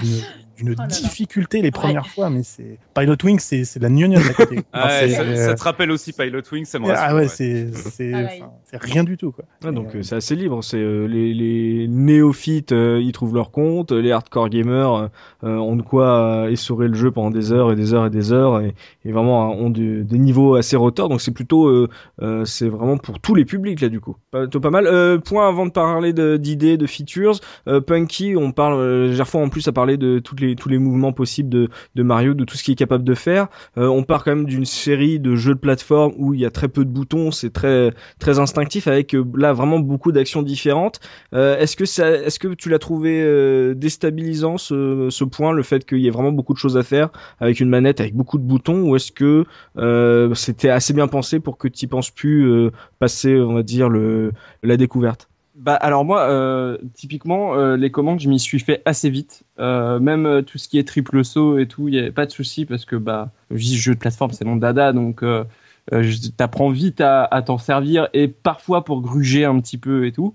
Mais moi, ce qui m'a le plus déstabilisé, c'est certains niveaux qui ont carrément des mécaniques de, que je dirais physiques, euh, puisque euh, euh, il y a par exemple ce niveau d'eau où il faut monter et baisser les niveaux, Hmm. des espèces de niveaux énigmes en fait où il faut faire des choses, appuyer sur des boutons. Tout ça, par contre, ça, ça m'a vachement déstabilisé parce Mhm. que j'étais pas très habitué. euh, C'était peut-être même la première fois que je voyais ça. Oh lolo Je me suis dit, je vais pas la faire, j'ose pas. Demandez-moi hein, s'il faut. oser. Tellement bien placé en plus. Oh là là là là. Ah, c'est la pire, c'est la pire d'entre nous en fait, c'est ça. Mais voilà, en gros, en gros, toutes, toutes ces, tous ces niveaux d'énigmes, bah, c'était la première fois que ça m'arrivait, et du coup, je passais énormément de temps pas à tomber et à recommencer, mais juste à activer des interrupteurs, en activer d'autres, parce que je, je comprenais pas. J'ai un terrible souvenir à la fois d'amour et de haine envers ce niveau d'eau où il faut monter, descendre les, le, le niveau de l'eau pour avancer, pour faire monter des plateformes. Je n'en pouvais plus, ça me, ça me prenait la tête, alors que derrière, le niveau de lave, je le passais, enfin, finger in the nose, quoi, c'était pas de problème. Mais j'ai pas encore vu le temple de l'eau de Zelda 64, c'est pour ça. Ah, bah, C'était juste la répétition là. hein. C'est pareil, voilà, c'était le genre de truc qui me. Mais du coup, quand je suis arrivé au temple de l'eau, pas de problème, tu vois, parce que j'étais bon, formé sur maintenant. Mario, donc euh, euh, il n'y avait pas de souci. Et, euh, et un autre truc aussi qui m'a marqué, c'était toute cette, cette espèce de reprise qu'ils avaient fait de niveau. euh, Enfin, c'était pas de la, vraiment de la reprise, mais ils avaient remis un peu de, de, de plan 2D entre guillemets, su- entre guillemets sur les niveaux avant les boss, Oui. euh, où euh, justement c'était en plan 2D et j'avais trouvé ça assez ignoble euh, parce que ça marche pas. Je, euh, c'est-à-dire qu'un jeu en 3D avec simplement la caméra sur un plan 2D, quand on n'enlève pas la possibilité de bouger en profondeur, ça m'a créé beaucoup beaucoup de problèmes, ça m'a beaucoup déstabilisé et euh, je pense que ça a été mes principales difficultés euh, sur le jeu. Mais sinon, sinon c'est c'est quand même, euh, enfin la, la progression dans le jeu est, est assez fluide, assez cool et on te met pas on te met pas des gros ennemis euh, imbattables euh, au bout d'un moment euh, sans, sans aucune raison quoi. Mais les niveaux des boss, c'est pas justement les premiers qui ont été développés euh, juste de ce Mario 64 là, ceux qui sont un peu à l'ancienne vraiment euh, par rapport au reste du jeu? Bah, je sais pas si c'est les premiers développés. En tout cas, euh, on sent, on sent vraiment qu'ils ont voulu reprendre la formule 2D avec euh, course d'obstacles, quoi. Et Mhm. finalement, en, en 3D, euh, sur, sur- quand, quand on n'enlève pas la profondeur, enfin le, le- la possibilité de se déplacer en profondeur, ça ne marche pas, quoi. Pour moi, c'est c'est vraiment les niveaux que que je prends pas, je prends aucun plaisir à refaire aujourd'hui. Mais lesquels tu, des- desquels tu parles? Parce que moi, Les niveaux me- de Bowser, non? Voilà, les niveaux juste avant Bowser, en fait, euh, où euh, tu dois euh, faire une série de, une, une série de. Ah, moi, je Ok. l'ai trouvé cool, moi, quand même. Ça, Moi, je, je comprends ce que tu veux dire. J'arrêtais Ah pas de ouais, me planter ouais, ouais. dans le fond Oh de l'écran, moi, en fait, parce que. Ouais, d'accord.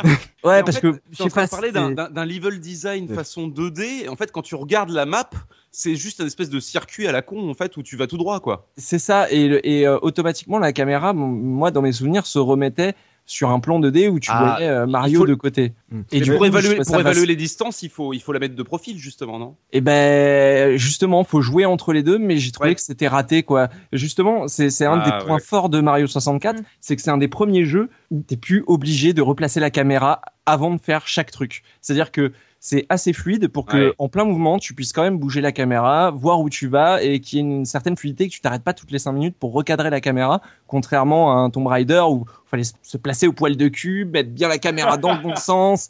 Voilà, là on, on peut vraiment improviser, mais pas dans ces niveaux-là. Dans ces niveaux-là, j'ai trouvé ça dommage qu'on doive tout le temps euh, réétalonner entre guillemets sa, sa, sa notion des distances. Ouais. Et euh, je, je trouve ces niveaux ratés. Mais à part ça, ou en tout cas trop difficile, euh, trop d'épreuves. Si ça avait été plus simple, peut-être que voilà. Mais il y a une erreur. il y a- pour moi, il y a une erreur sur ces niveaux-là. Mais après, euh, tout le reste, c'était. J'ai trouvé ça, c'est pas simple, mais euh, c'est challengeant et tout. Mais la difficulté, la courbe est bonne, quoi. On se prend Mm. pas, on se prend pas des, des gros trucs dans la face euh, pour aucune raison. On rappelle quand même à l'époque, pour replacer la caméra, t'appuyais sur R1, quoi. C'est, euh, t'avais pas trop le choix. Mais voilà, Ah, de, non, ce, c'est C. C'est C Oui. sur, euh, sur la 64. Le petit bouton Ouais. jaune. de cette orgie d'idées, de, de features, sur tout ce qu'a apporté ce jeu, il y a vraiment beaucoup à, à grignoter, comme on l'a dit. Euh, Tout le monde pouvait un peu y trouver ce qu'il avait envie. Soubi, euh, lesquels t'ont le plus marqué euh, dans ton expérience de Mario 64 Bah, comme, euh, enfin, il y en a plein, plein, plein, mais Bien euh, sûr. comme j'ai dit, le, celle qui m'a fait le plus rigoler et donc euh, qui m'a marqué, c'est l'homme canon.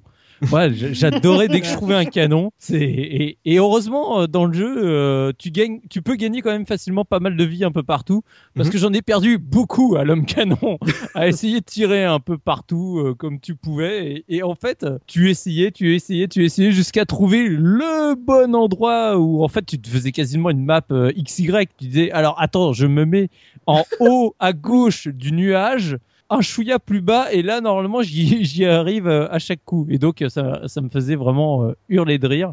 Et donc ça c'était vraiment la la features pour moi la, la plus réussie la plus bête mais la, la plus réussie du jeu quoi.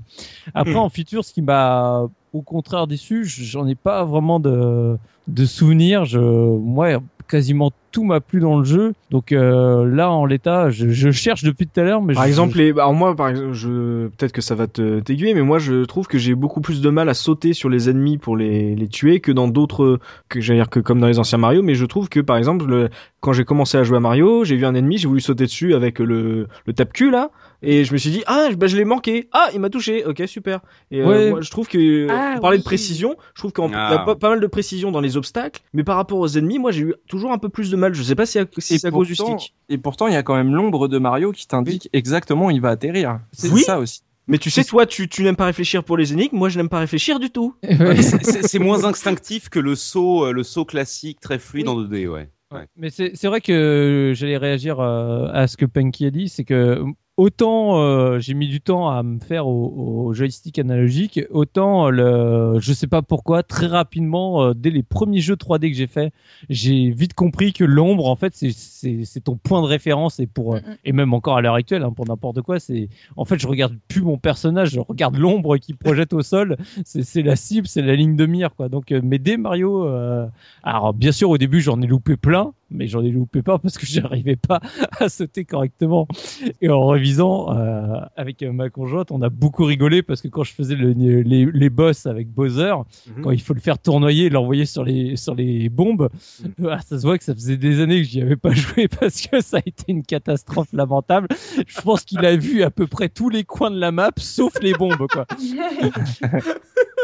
Le gars qui manque à chaque fois la bombe. Ah merde, attends, attends, je te reprends. Eh, eh non, toujours pas. Ah non, mais on, s'est- on- on a, vraiment rigolé et que la bombe elle soit à, à 3 km ou à deux pas devant moi. Quoi. Ouah, là, elle est à 3 cm, je vais y arriver. Ah non, j'ai quand même visé à côté. Quoi. Le je- plus je frustrant, c'est ce qui nous est arrivé, c'est que je le lance, mais en fait, je l'ai pas lancé assez fort, ce qui fait qu'il avait la bonne direction, mais il tombe juste devant la bombe. Tu fais, ok, d'accord. Allez, je rentre chez moi. Ah, mais eh, je, oh, je suis pas le seul, d'un seul coup, je suis soulagé. Euh, Gerfo, sur les features, toi, lesquels t'ont le plus marqué? Bah, comme j'ai dit, la, la carapace m'avait bien fait marrer. Euh, j'ai bien aimé aussi les, les casquettes, moi. Enfin, les, le, le Mario Metal, j'avoue que c'était un, un gros, gros plaisir simplement pour ce- cette musique improbable qui sortait. Mais le début, quand il l'installait, là, le toum toum toum. Alors là, ça me, tu tu savais que t'allais être invulnérable, t'allais Les foncer ouais. Ouais, c'est, pour moi c'était c'était que du bonheur quoi. Euh, En plus, alors je, je sais pas comment décrire la couleur qu'il avait, cette espèce de de reflet irisé avec euh, euh, tout T1000, noir. Oui, T1000 c'est ça de. Non, c'est c'est le boss de fin de. Virtua Fighter, non Ouais, c'est ça, le T1000. C'est ça, le T1000 est en métal liquide. C'était Voilà. Robert Patrick. Mario Robert Patrick. Ouais. Euh... Putain, t'as trouvé l'énigme. Oh non Parfait. Donc les- le, coup- le, coup des, le coup des casquettes, toi, c'est un truc qui te, qui te marquait. hein. Bah en fait, c'est un truc euh, classique dans les Mario, mais toi, t'as as bien aimé leur utilisation, leur implémentation. Ouais, en fait, bah, moi, pour moi, c'était une nouveauté hein, sur cet épisode-là. Et puis en plus, il y a, y a un truc qui est, qui est cool, c'est que tu sens qu'ils ont, ils ont fait des tests avec ce, ces, ces, ces idées-là. C'est-à-dire, ils touchaient Mm. vraiment à la physique et, aux- et aux règles du jeu. C'est-à-dire, euh, il y a, il y, a un- il y a un moment dans le niveau 9 euh, qui est celui euh, du bassin euh, avec le sous-marin de Bowser là, où tu dois cumuler les deux casquettes. Je sais pas si vous vous souvenez, il faut prendre la bleue et la verte pour être assez lourd pour descendre dans le dans le fond et passer à travers les murs pour pouvoir les récupérer d'autres casquettes. Et tu sens qu'ils ils mettent pas en pratique ça très souvent, ils ont pas l'occasion de le faire et tout, mais on, on sent qu'il y a du, il y a une envie de, de tester des mécaniques, de voir comment ça pourrait marcher. Et ils ont et- inventé et- Portal. Ouais. Bah, D'ailleurs, euh, l'image finale, c'est quand même un gâteau, hein, je veux pas dire. mais- Ah voilà, non mais euh, on y arrive ou pas? Voilà. Non, ça c'était pour Mario Party. C'était pour le niveau de pitch euh, dans Mario Party. Bref, euh, non, non, mais c'est- il y, y- y a des, il y a des, il y a de l'envie de créer, de créer des idées, de faire du, faire des, même le, le coup du canon, euh, cette étoile où il faut, où il faut casser un mur pour aller trouver l'étoile qui est planquée dedans. Tu sais, t'as déjà l'idée du, du décor destructible, enfin, ou l'histoire de l'oiseau où tu t'accroches sur l'oiseau et puis tu dois tomber sur une cible. Enfin, il y a, Eh, ou le lapin allait choper aussi. Ouais, t'as tout le temps du gameplay. Ah ouais, ça c'était assez pénible, c'est vrai. Mais t'as, mais t'as Carroll représente. t'as- t'as beaucoup d'idées comme ça qui essayent de, de créer vraiment des, des, des étoiles assez, euh, des, défis assez uniques quoi pour aller choper une étoile. T'as bien sûr tout le temps euh, explorer le niveau, aller tout en haut, aller à un endroit, mais mais je trouve qu'il y a des bonnes idées quoi. Enfin ça ça, ça marche plutôt bien et Euh, c'est c'est la découverte, le plaisir de voilà, la course avec la, la tortue géante, avec le vent qui te souffle sur la passerelle et tout. Enfin, Le niveau où tu switches entre euh, petit et géant. où- ah, celui-là est génial. Atteindre le tableau, en fait, t'as le couloir qui est immense, mais tu te rends pas compte, ça joue sur la perspective. Et quand t'arrives au tableau, tu te rends compte que t'es minuscule. Je, je- je trouvais ça génial. Ce couloir est extraordinaire, c'est une idée de génie. Ouais, franchement. L'escalier ouais. infini aussi, moi je me Aussi. souviens, je montais Ouais. un escalier. Ah non, l'angoisse, l'angoisse. je l'ai fait une fois, je le ferai plus jamais. C'est cette musique là ultra stressante, c'est impossible. Evil. c'est ça, tu t'attends à ce qu'il y ait un, un zombie qui commence à te courser. hein, c'est- vrai que Ouais, je me souviens de- je voulais pas me retourner. J'avais peur de me retourner. Mais elle, elle a flippé à tous les niveaux, celle-là. Ah oui, non, Ah, mais, dis donc, qu'est-ce qui t'arrive? Elle avait peur du pingouin. T'étais trop jeune. Mais t'étais beaucoup trop jeune pour jouer à ce jeu-là, Mais Pimi. j'étais trop jeune pour jouer à Mario. Vous avez loupé votre cible Nintendo, c'est pas bien. Mais justement, Pimi, j'allais te lancer, toi, euh, de ces features, lesquelles t'ont le plus marqué, euh, celles qui t'ont fait le moins peur, par exemple. Ah ben moi j'ai évoqué déjà le- Parce que quand j'ai regardé la boîte, Voilà. La, pe- la pelouse, ça va? Non, mais on comprend ça- pourquoi ça elle l'a revendu pour acheter une PlayStation. Ça fait, ah non, ah non, non, ça fait trop peur. Ah non, non, je, mets sur Resident Evil. Voilà. t'as acheté quoi sur Play Medieval? Alors, qu'est-ce qui t'a le plus marqué? Euh, oui, donc j'ai dit donc euh, le coup de l'homme canon pour le coup euh, comme subi. Et je rejoins aussi Gerfo sur les coups des casquettes et particulièrement finalement la, la casquette rouge enfin ouais c'est la casquette rouge la casquette qui fait voler du coup. C'était super difficile mais moi j'adorais même si je faisais des, des sauts de mouche en fait j'adorais avoir la sensation de voler trois secondes et après bon me m'exploser par terre. Mais mais c'était la première fois en fait que non c'est pas la première fois mais ce que je veux dire, c'est que j'avais, euh, comment dire, en 3D, c'est- c'était pas du tout le même résultat, si tu veux. T'avais plus l'impression d'être, euh, l'impression de voler, là. Voilà, c'est ça. Et d'ailleurs, la meilleure casquette, finalement, ça reste après les 120 étoiles où t'as le canon qui se libère dans le jardin. Tu peux aller voir Yoshi qui te file 100 vies, il est, il est gentil. Et t'as la casquette rouge qui te permet de voler tout autour du château. Oui. C'est la plus grande zone où, là, t'as peu de chances de te prendre un mur ou ce genre de choses. Et c'est le, la sensation de liberté euh, finale, quoi. Il y a aussi, euh, il y a aussi ça qui m'a beaucoup marqué avec cette casquette, c'est l'espèce de niveau bonus qu'on a en regardant le plafond du château où on se Oui, retrouve dans oui, un endroit oui, oui. totalement vide et où il faut juste récupérer des pièces. Moi, ça m'avait euh, enchanté à l'époque, j'avais trouvé ça mortel. Enfin, t'as une sensation de vertige dans ce niveau la première fois que tu le fais, Mm. euh, où tu dis waouh, ça y est, je vole quoi. C'est Bah, pour la débloquer d'ailleurs la casquette rouge. Oui, c'est le, c'est le faisceau pour débloquer la casquette rouge. Dans l'entrée, c'est celui-là dont tu parles, ouais. c'est ça. Ah oui, ouais. c'est vrai que.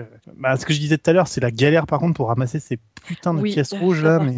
la misère. Je vais hein. passer des heures là-dessus, mais en même temps, Ouais. j'avais joué à Pilot Wing. donc, euh. c'est ça.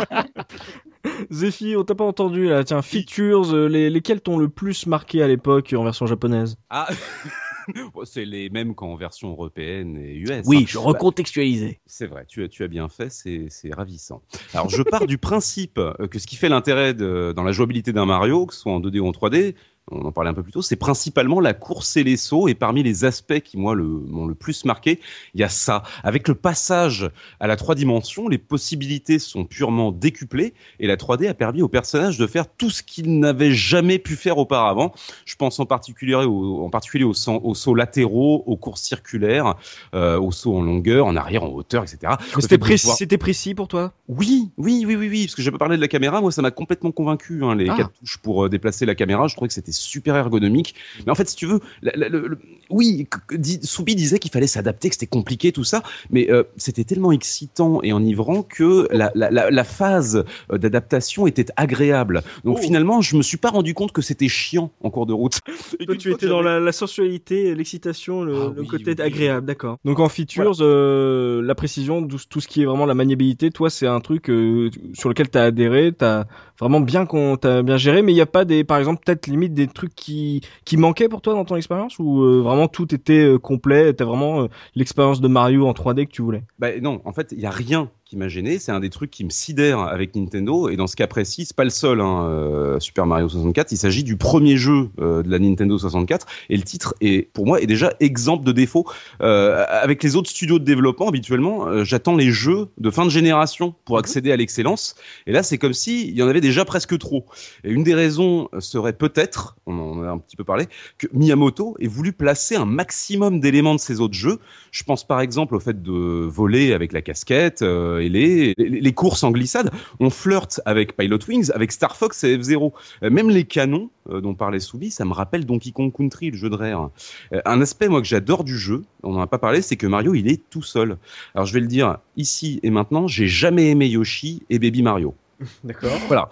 Le fait d'avoir une, Allez, pousse. voilà, le fait, le fait d'avoir une monture sacrifiable et un boulet à sauver, ça fait partie des éléments que je déteste le plus dans les jeux de plateforme, qui demandent beaucoup de dextérité. Du coup, le fait d'explorer le monde de SM64 avec euh, mon petit plombier en solo, Mhm. c'est euh, le confort optimal. Je pourrais ajouter que le level design est magique et que le principe du vide est énormément exploité, tout comme dans les épisodes 2D, sauf qu'ici, euh, il devient plus que jamais vertigineux.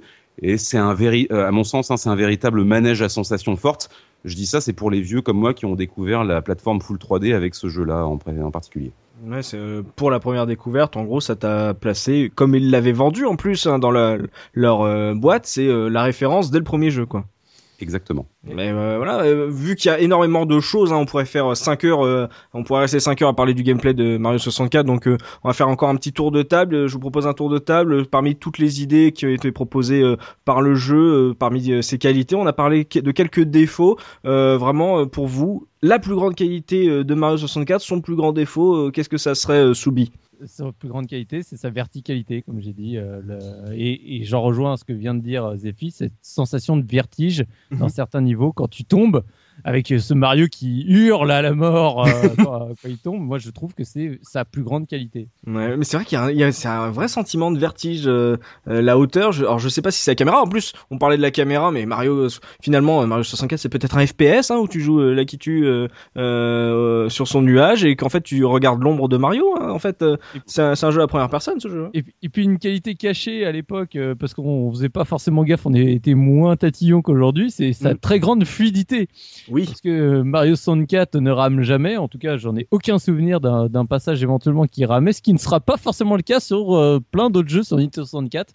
Donc euh, voilà, il est extrêmement fluide et c'est extrêmement important. C'est vrai, fluidité. Et toi, tu vois pas de défaut. Non, bah je te dis, je- c'est- des petits trucs, donc euh, je- voilà, voilà, je j'ai pas envie. c'est- ouais, D'accord, du détail par rapport à tout ce qu'il apportait de, de, de bien, Exactement. de très bien et de grandiose, quoi.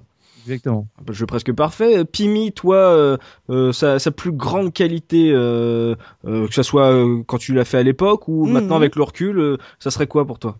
Moi, ça a été la sensation de liberté, en fait. Le fait que tu puisses aller euh, à peu près où tu veux.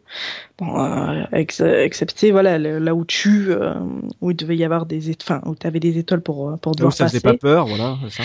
Voilà, c'est ça. Mais c'était vraiment cette sensation de liberté qui n'était pas permise, en fait, avant, justement, où tu suivais une ligne droite et là, tu as, l'impression de, voilà, où- que tu peux aller, euh, que tu peux aller euh, n'importe où, finalement. Après, en défaut, c'est pas, c'est pas faisait vraiment peur. un défaut. c'est pas vraiment un défaut, mais c'est juste la difficulté que j'ai eue, bah, comme, comme tu l'as dit, subi, à le prendre en main en fait au niveau Mhm. voilà, des déplacements et de la caméra en même temps. C'était quelque chose où j'ai un petit peu, euh, où j'ai un petit peu galéré au départ et il a fallu justement euh, s'adapter. Mhm. Et je rejoins aussi ce que tu avais dit euh, donc en face sur l'appréciation des distances par rapport au saut, où j'avais donc un petit peu du mal par rapport à l'appréciation des distances.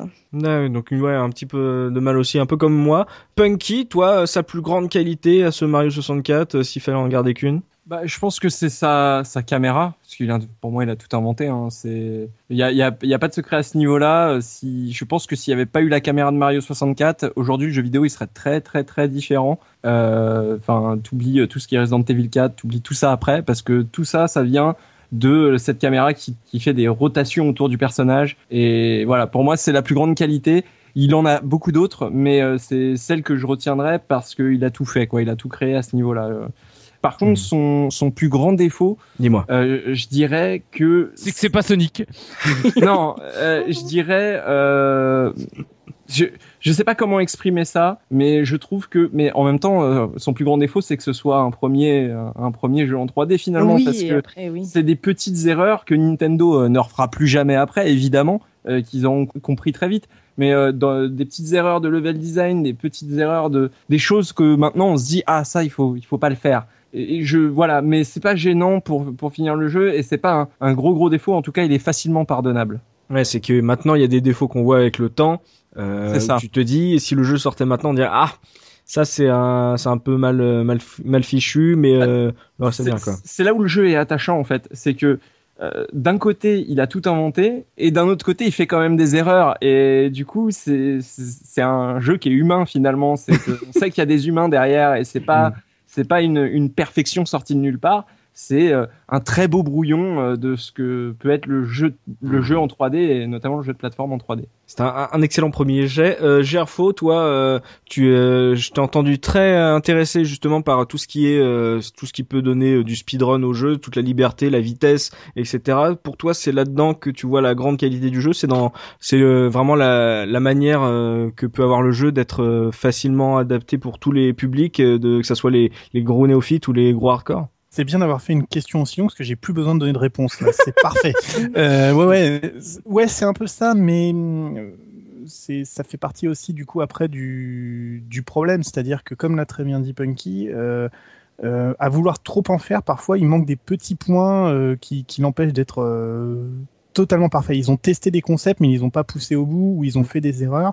Et c'est c'est un petit peu dommage. Moi, ce qui me gêne le plus dans le jeu, le plus gros défaut, c'est carrément euh, le, la fin, le, le- les 120 étoiles euh, qui, qui amènent juste Yoshi et sans vie. Je trouve ça complètement ridicule. Ça va à l'encontre même de, de l'idée de l'exploration. Tu as tout fait du jeu et on te donne un moyen de tout explorer dans le jeu. Et je, je trouve ça tellement dommage. Ah C'est, euh, ça devrait être une ouverture vers euh, tellement plus. Et euh, je pense qu'il y a deux, deux jeux qui ont bien montré que c'était pas la, la voie à prendre, c'est Banjo et Kazooie. C'est-à-dire tu, si tu terminais le jeu complet, bah là t'avais, euh, on t'avait une promesse d'un futur qui sera encore mieux. Alors peut-être qu'on peut voir dans Yoshi une promesse. On se disait ah on allait avoir Yoshi dans un en- dans un, un environnement 3D. Finalement il a fallu vachement l'attendre. Et puis après t'as Super Mario Galaxy 2 où quand tu le terminais une première fois à 120, hop t'avais 120 de euh, niveau, enfin 120 étoiles de plus à aller chercher. Et t'avais carrément un deuxième jeu qui commençait. Et bon, c'est c'est vraiment du détail, c'est vraiment pour pinailler, mais j'ai été tellement déçu, j'étais tellement content d'avoir fait les 120 étoiles, et puis hop, je croise Yoshi, ok, j'ai 100 vies, qu'est-ce que je vais en faire? Bon, bah, Parle, ok, j'arrête. euh, c'est le, plus- c'est le plus long texte du jeu presque, ce qu'il te raconte. Oui, il y a, il y a quand même l'équipe qui te remercie. Ça, c'est, je trouve ça trop cool. Merci. J'en ai rien à foutre, moi, de l'équipe me remercie. euh. Après Les ça, mecs, euh, euh, ouais, faut préciser que Yoshi, euh, tu peux rien faire avec quoi. Il te file son vie, il se casse quoi. Non, il se casse même pas, il reste sur le toit, il tourne. Non, il, il Ah se non, il s'en va il se il se sui- suicide. il se suicide dans une cascade d'eau. Ouais. Dans mes souvenirs, Ah il bon se suicidait. euh, il saute du toit et t'as beau le suivre, tu le retrouves jamais. Non, non, non. Adieu. Ah, je l'ai refait, je l'ai Yoshi. refait tout à l'heure, alors je peux te dire qu'il Ah bah parce que moi j'ai souvenir qu'effectivement on pouvait pousser Yoshi du toit avec Mais des, c'est peut-être sa version noir et blanc, hein.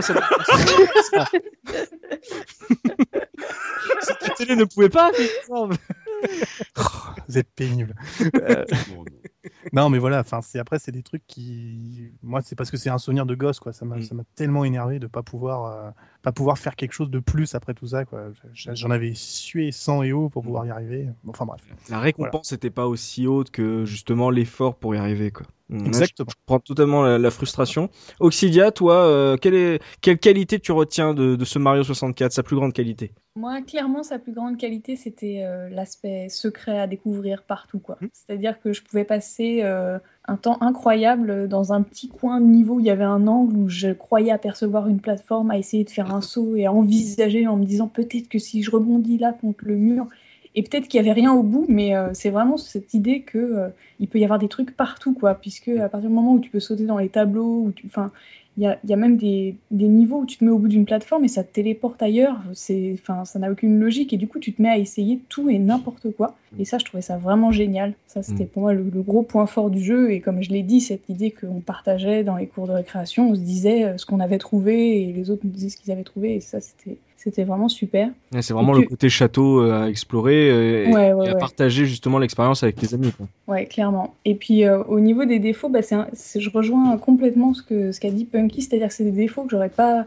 euh, que je voyais pas à l'époque et euh, Ouais. que j'analyse maintenant puisque je suis devenue beaucoup plus intolérante vis-à-vis de la maniabilité des jeux, forcément, puisque euh, j'ai beaucoup plus d'expérience. Et c'est vrai qu'aujourd'hui, il y a beaucoup de choses qui m'agacent sur euh, sur la maniabilité, sur les glissades, sur le placement, comme disait Soubi, le fait de se remettre sur une plateforme et on se retrouve à accrocher au bord de la plateforme alors qu'on voulait pas du tout faire ça. Voilà, c'est ce genre de, de petits défauts qui au final, j'en avais gardé aucun souvenir et ça m'est revenu en le refaisant. Mais c'est vrai que c'est des choses qui se sont effacé très très vite dans ma mémoire. Mmh. Là, c'est vrai qu'on a, on a, on pas, on a parlé beaucoup des, des actions à faire, mais il y a aussi toutes les animations de Mario euh, qui sont très impressionnantes, qui est une réponse à chaque fois qu'on fait un truc. C'était, c'est quand même assez dingue. Euh, Zephy, tu nous as déjà parlé de des features qui te plaisaient. Est-ce qu'il y en a vraiment une qui te marque plus que de qu'une autre et que tu as envie de partager avant qu'on parle de la, la fameuse polémique, le point qui fâche? Je vais faire excessivement court. Je vois zéro défaut dans ce jeu, mais vraiment, euh, c'est très rare. Pour moi, le seul vrai aspect négatif, je vais l'évoquer euh, très rapidement, s'il est lié à l'histoire de la conception du titre. Voilà. Oh bah voilà, va- avant de passer à l'esthétique euh, du jeu, le petit point Zephy et un point euh, polémique. Zephy, parle-nous de ce qui te tracasse sur ce SM64. Alors, je n'ai dit que du bien de ce jeu durant l'émission, j'ai notamment évoqué son originalité. Je dois à présent préciser que je faisais volontairement abstraction de l'histoire qui va suivre. Donc, je renvoie les poditrices et les poditeurs au podcast sur Star Fox que l'on a enregistré la saison dernière pour plus de détails. Disons, pour faire simple, Cargonaut Games est un studio de développement anglais qui a travaillé avec Nintendo durant l'ère Super Nintendo, notamment sur Star Fox, et qui s'est fait, entre parenthèses, voler le concept de Super Mario 64 par Miyamoto. Ils ont présenté euh, à Miyamoto le prototype du premier jeu de plateforme en full 3D avec Yoshi en personnage jouable. Et euh, comme beaucoup de projets d'Argonaut, ça n'a rien donné. Puis un peu plus tard, bien, bah, Miyamoto est venu les voir en s'excusant de ne pas avoir donné suite à leur projet et en les remerciant pour l'idée du jeu de plateforme en full 3D. Là, je le dis pour tous ceux qui n'en savent pas plus que ça sur la collaboration entre Nintendo et Argonaut Games, ça n'est limite qu'un détail dans un océan de malhonnêteté de la part de la firme japonaise. Et dès qu'on creuse, là c'est plus général, dès qu'on creuse un petit peu dans les histoires internes, on découvre sans arrêt ce genre de récit et je trouve ça absolument écœurant. Mais non, mais euh, faut, oui. faut pas se leurrer, mais il y a plein de. Parce que tout le monde te dit Miyamoto, euh, ceci, Miyamoto, cela, c'est génial et compagnie. Mais en fait, quand tu creuses un peu, tu as plein d'histoires comme ça qui ressortent, de, euh, que ce soit pour Pikmin, que ce soit pour euh, Super Mario 64, que ce soit pour quasiment l'intégralité des jeux que Nintendo fait. T'as toujours une armada de dossiers derrière, de trucs, de protos qui ont été présentés par d'autres, qui se sont fait reprendre, machin. Enfin, voilà. Après, on sait pas la vérité pour tout ou autre. Il y a, il y a des trucs, c'est des rumeurs. Tu sais pas si ça surfe pas sur la hype de Nintendo et compagnie. Mais en tout cas, il y a quand même, en général, on dit, il y a jamais eu de fumée sans feu. Et là, il y a quand même un paquet de casseroles euh, du côté de la team de Miyamoto et, des- et de chez Nintendo. Quoi. Moi, je, moi je, ça me met toujours un peu mal à l'aise ce genre de choses quand même. hein, en plus, que- ce qui est très, ce qui est très rare, c'est que euh, on est euh, quand on fait le podcast sur une ère du jeu vidéo qui a, qui a besoin de raconter son histoire. Il y a énormément de bouquins qui sortent, et c'est vrai que Nintendo est très épargné sur les, les bouquins qui sortent, euh, justement sur euh, ces, ces histoires. Après, tu as dit il y a pas de fumée sans feu. On, dit aussi euh, les bons artistes volent, les grands artistes pillent. Euh, et c'est vrai que euh, on en avait parlé avec Zephy euh, sur le podcast euh, Star Fox.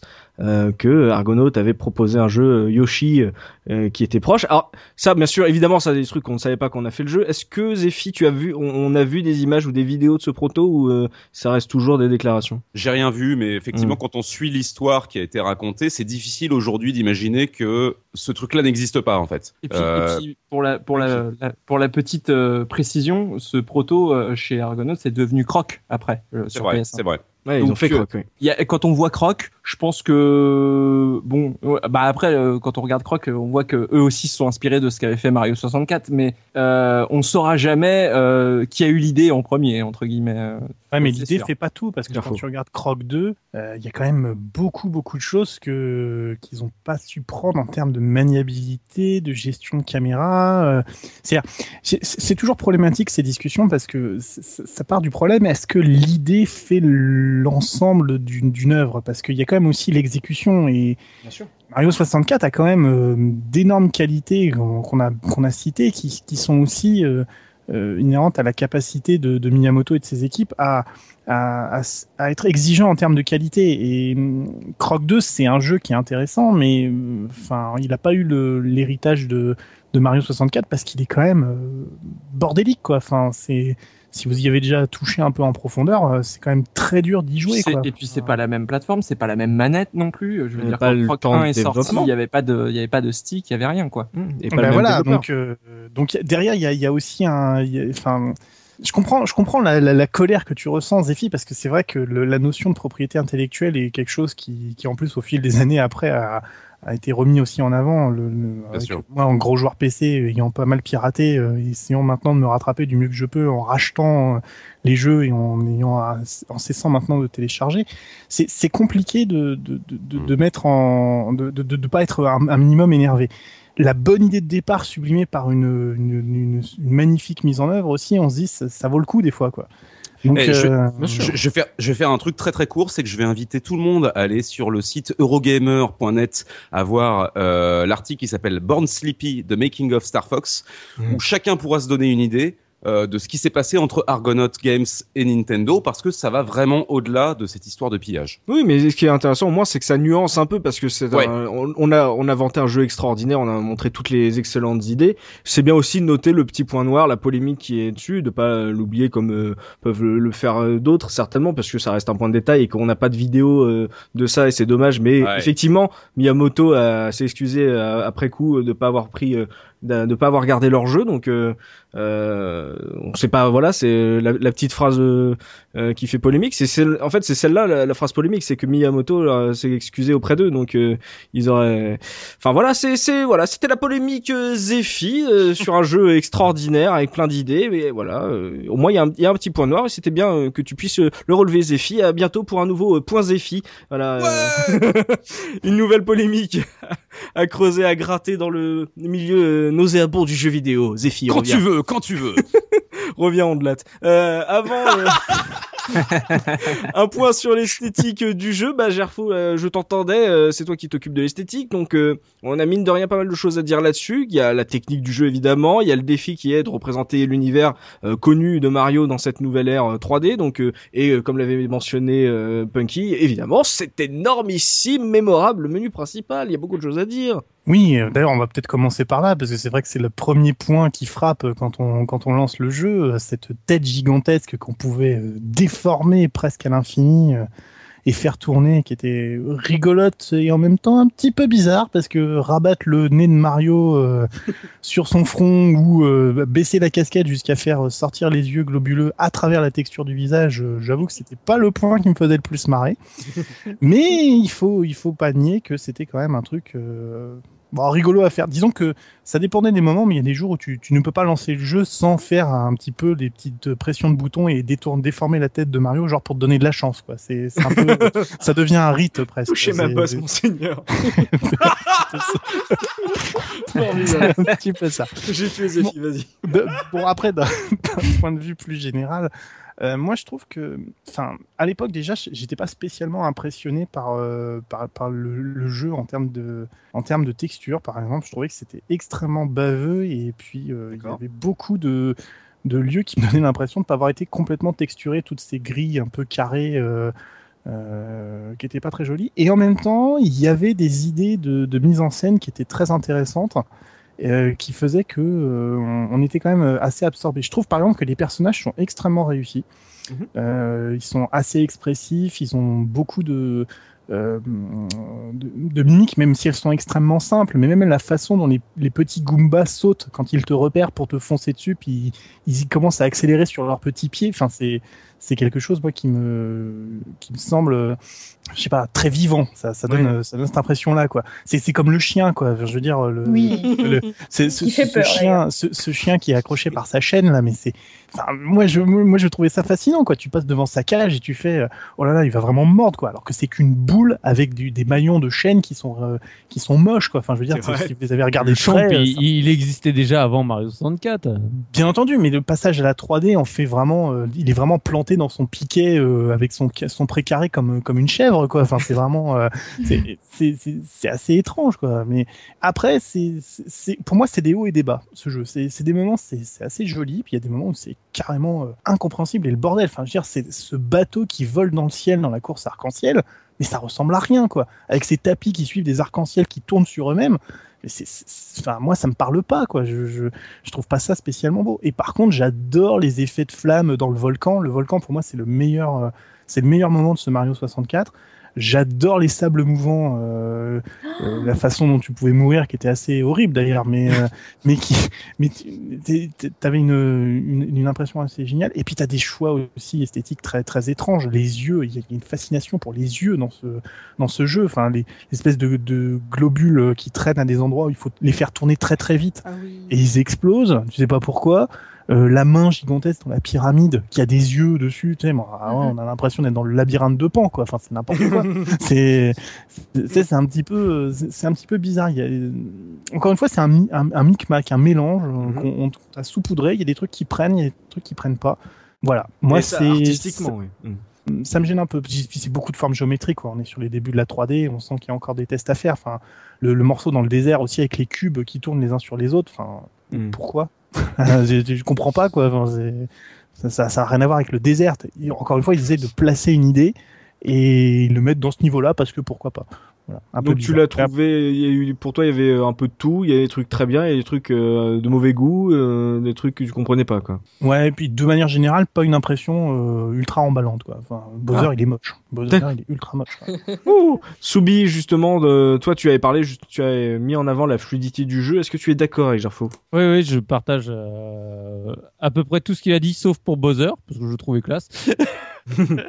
mais sinon, oui, mais c'est les problèmes du début de la 3D où forcément, euh, au niveau texture, tu restes limité, au niveau euh, champ de vision, tu es limité, au niveau du remplissage du décor, tu restes limité. Mais voilà, ça n'empêche pas qu'à l'époque, euh, moi j'ai pris une claque, mais énorme. C'est graphiquement, je- j'avais l'impression que c'était le plus beau jeu que j'avais vu de, de toute ma vie, quoi. C'est Mm. ah, c'est pour ça qu'on en revient à ce que mettait Nintendo en avant euh, sur la jaquette et compagnie. Mm. Euh, moi, je trouvais le jeu absolument superbe, mais vraiment euh, magnifique en, en tout point, quoi. Donc, euh, donc voilà. Après, je partage à 100% tout ce que Gerfo a dit euh, sur les problèmes de, enfin, de la géométrie, le machin, etc. Mais ça n'empêche pas que techniquement, c'était un truc euh, de fou, quoi. Truc de fou. Qui n'est pas d'accord avec Gerfo Euh, Levez la main ou taisez-vous à tout jamais. Moi, je suis pas très d'accord. Vas-y, Peggy. Euh, après, euh, je l'ai découvert un petit peu après, mais déjà à l'époque, je voyais qu'il y avait des trucs qui étaient un peu crado, des arbres en 2D, euh, des choses comme ça. Moi, ça me choquait. Tu, vois, tu tournes autour de l'arbre et tu, tu vois pas le derrière de l'arbre. Il est toujours face à toi. Et tu fais Ah, celui-là, Ah, il est, il est un pour, peu euh, bizarre. pour pour défendre, pour me faire l'avocat du de l'arbre, euh, ça c'est le, le, le, le coup de l'arbre où tu vois que tout le temps la même face. Je veux dire, même à l'époque PS3, et je j'imagine encore aujourd'hui, il y a plein de FPS où tu regardes les feuilles d'un arbre et quand tu bouges, tu vois les feuilles bouger en même temps que toi pivoter. Et là, t'as Ah la oui, gerbe. c'est c'est quoi. Ouais, ouais, c'est ça. Mais- mais, mais- non mais oui mais je veux dire à l'époque à l'époque déjà je trouvais que ça tranchait pas mal et que ça mais d'un autre côté ça lui donne un petit côté carton pâte aussi euh, un petit côté de décor il y a toujours ce cette espèce d'héritage de Super Mario Bros 3 où tu as toujours l'impression d'être euh, un petit peu de, sur une scène quoi dans, dans un dans un décor euh, fait en carton. Mm. et on lui pardonne facilement. Mais à l'époque je trouvais que il, il était pas très joli en tout cas artistiquement. Graphiquement c'est une autre histoire mais artistiquement je trouve que voilà c'est les couleurs des fois ça pète du part de partout. T'as du orange avec du vert avec du marron. T'es là tu fais oula attendez euh, vous avez vous avez pas trop checké votre euh, votre colorimétrie là. C'est quoi ce délire ça? Non mais des fois c'est c'est un peu crado. Ceci dit il y a un truc sur lequel euh, j'ai toujours été impressionné c'était tout ce qui était euh, représentation des, des fluides c'est-à-dire de l'eau euh, de des, des espèces de vaguelettes qui se créaient sur euh, sur les sur les points d'eau ou sur les, les tableaux carrément euh, quand on rentrait dedans.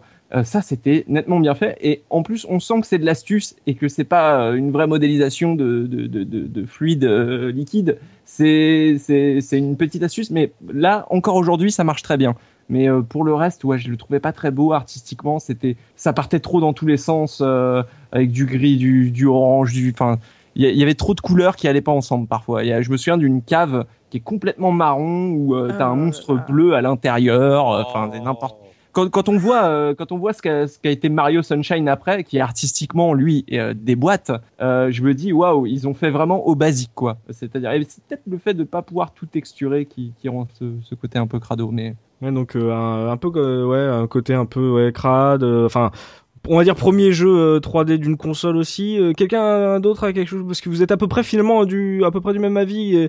qui a envie de rajouter un truc qui n'est pas d'accord avec ce qui a été dit, un point supplémentaire Non? 3, 4, adjugé vendu. Euh, un mot sur le remake DS qui a pu le faire parce que mine de rien le ce jeu DS est sorti en 2004 donc il est également rétro pour la case rétro. Oui. Euh, Super Mario 64 DS qui avait joué euh, par exemple sur là si on a Ouais. envie de se le faire. Bah tiens, bah Ouais. Pimi toi, Pimi aussi. Ah super, elle n'avait pas parlé. Formidable, euh, Pimi aussi, euh, Pimi. Euh, voilà, est-ce qu'il est sympathique? Comment se passe l'écran du bas, hein, le deuxième écran? A- Les gens veulent savoir. suit toute ma vie. Et Est-ce que c'est, euh, tu as trouvé le remake euh, intéressant? Est-ce Ah non, qu'il est propre? trouvé cool. Non, non, moi je l'ai trouvé sympa. Alors en plus, il y avait la feature justement, bah, l'écran du bas. Tu pouvais, euh, euh, t'avais le tactile et ce qui était rigolo, c'est que du coup, avec l'écran d'intro, tu pouvais directement toucher la tête de Mario avec ton petit stylet et c'est ça qui était marrant. Et il y avait une autre feature en plus dans, dans cet écran, euh, dans cet écran euh, d'introduction, c'est que tu pouvais, en fait, quand tu touchais sa tête, elle se dessinait, elle devenait un espèce de dessin que tu tirais de partout. C'était c'était assez rigolo.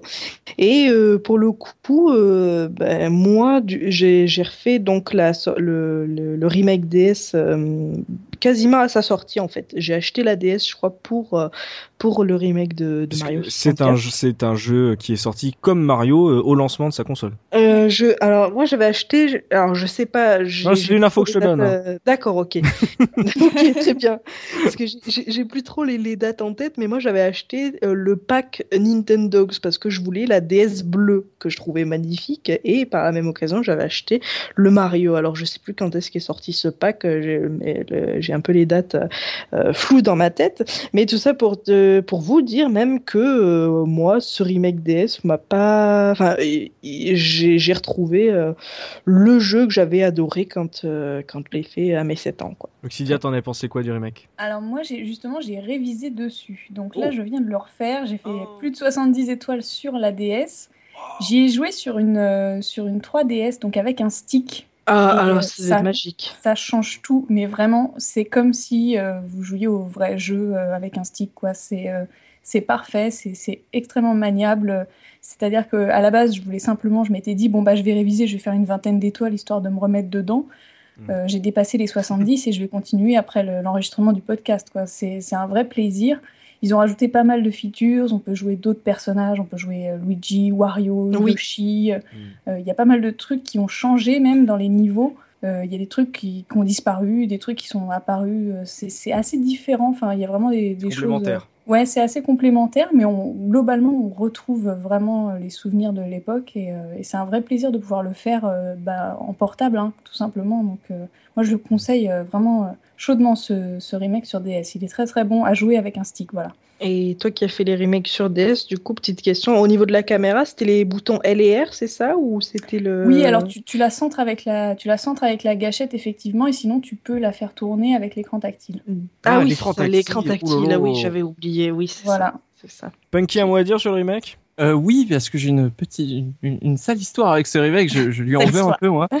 Euh, j'avais pris euh, la DS quasi pour ce remake parce que je n'avais plus accès à ma Nintendo 64 à l'époque, euh, ni à aucune console de salon. J'ai- pas pu prendre de- mes consoles avec moi. Il était Et en du prison. coup- non, non, non, c'était mon, mon premier, mon premier, mon premier studio qui était tout petit, Ah. donc c'était un petit peu compliqué de prendre les consoles. J'avais pas de télévision, donc c'était les consoles portables. J'avais acheté la DS exprès.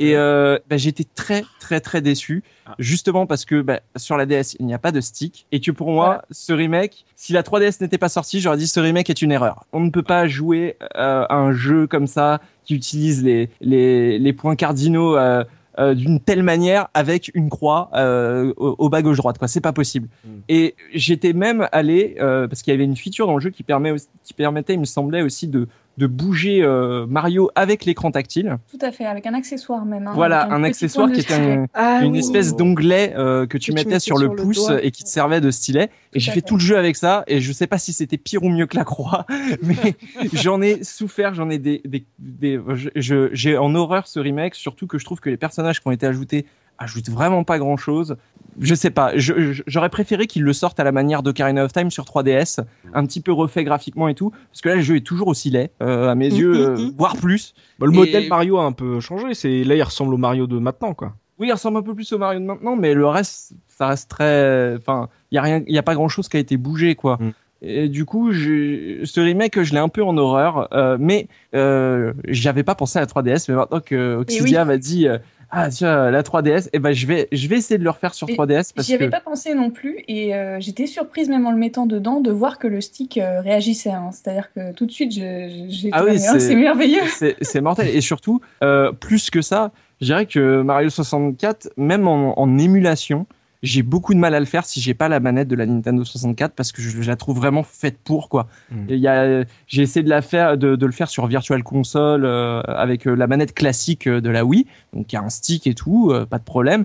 Mais euh, les, les boutons, euh, le bouton C manque, le bouton Z qui est derrière manque. Enfin, je, je sais pas. Il y a, il y a un truc, ça, ça passe moins bien. Mais peut-être sur 3DS, je- j'essaierai. Voilà. Je lui redonnerai une seconde chance. Même en grand fan de Luigi et Wario que je suis, je suis entièrement d'accord avec vous. Moi, la DS, ça a été horrible. J'ai trouvé que c'était trop étroit, euh, que les contrôleurs fonctionnaient pas. J'ai détesté cette version. Qui, euh, quelle jaquette dégueulasse. Euh, en plus, euh, avant, C'est je, vrai. Je Il est tente. très bien ce jeu. Mais oui, bah, évidemment, c'est Mario 64. Euh, avant de passer à la revue de presse, on va pouvoir euh, voilà euh, parler un peu du son, de la musique. Vous avez mentionné un peu les, les musiques euh, euh, étonnantes de ce jeu. Donc, euh, petite pause musicale. Zephy, tu nous as préparé quoi pour ce Mario 64 Alors, un, un petit, un petit medley, mais avant, question quiz. Qui a composé la musique de Super Mario 64 Koji Kondo Oui, Bravo voilà, Tu ça. as gagné un Koji Kondo en peluche à venir euh, récupérer je sais pas où. Alors attention, je vais évoquer son CV en vitesse accélérée. Vous êtes prêts. Super Mario The Legend of Zelda, Mario Kart, Star Fox, voilà, merci, au revoir. Des petits jeux Bah. Hein Ah, des tout petits trucs. Euh, le gars est tout de même cité comme étant l'un des compositeurs de thèmes musicaux les plus connus dans le monde entier en termes de jeux vidéo, sauf que quasiment personne ne connaît son nom. Mais si, Voilà. maintenant aujourd'hui, si. Je suis Mais pas d'accord avec toi. Mais ça va mieux maintenant, mais Voilà. c'est encore limite. hein. Bah, on, on retrouve quand même des thèmes du premier Super Mario Bros. Et c'est cool. Je pense que c'est ni trop ni, ni pas assez. Et je suppose que ça a été pensé dans ce sens. Pour ce qui est des nouveaux thèmes, on passe, euh, à mon sens, de l'inoubliable à l'exécrable. Ça serait juste mon, mon, mon point négatif sur le jeu. Il y a des thèmes pourris. Mais les bonnes compositions, je les trouve magnifiques. Et ça participe à créer l'identité unique de cet épisode. Je pense tout particulièrement au thème des niveaux aquatiques qui fonctionnent par apparition de couches sonores successives en fonction de la progression dans le niveau. Mm. Et c'est un superbe procédé qui, je trouve, amplifie l'immersion durant les parties. Et pour ce qui est du sound design, on va Je- faire très vite. Ouais, je Oui. mets deux secondes, mais ah, j'ai toujours trouvé que les, les niveaux aquatiques, euh, à défaut d'être un gameplay absolument exécrable à chaque fois, ont toujours des super OST. Je suis Oui. totalement d'accord. Tu penses à Donkey Kong Country aussi? Oui, non, je pense à à peu près tous les jeux où il y a un niveau de l'eau, où les OST sont absolument extraordinaires. Et oh, c'est presque l'inversement proportionnel à la qualité du gameplay du niveau de l'eau. quoi. Et on va faire vite sur le sound design. On peut dire que Mario est très bavard et là c'est une histoire de goût. Alors soit c'était très attachant, soit très agaçant. Et personnellement j'ai adoré.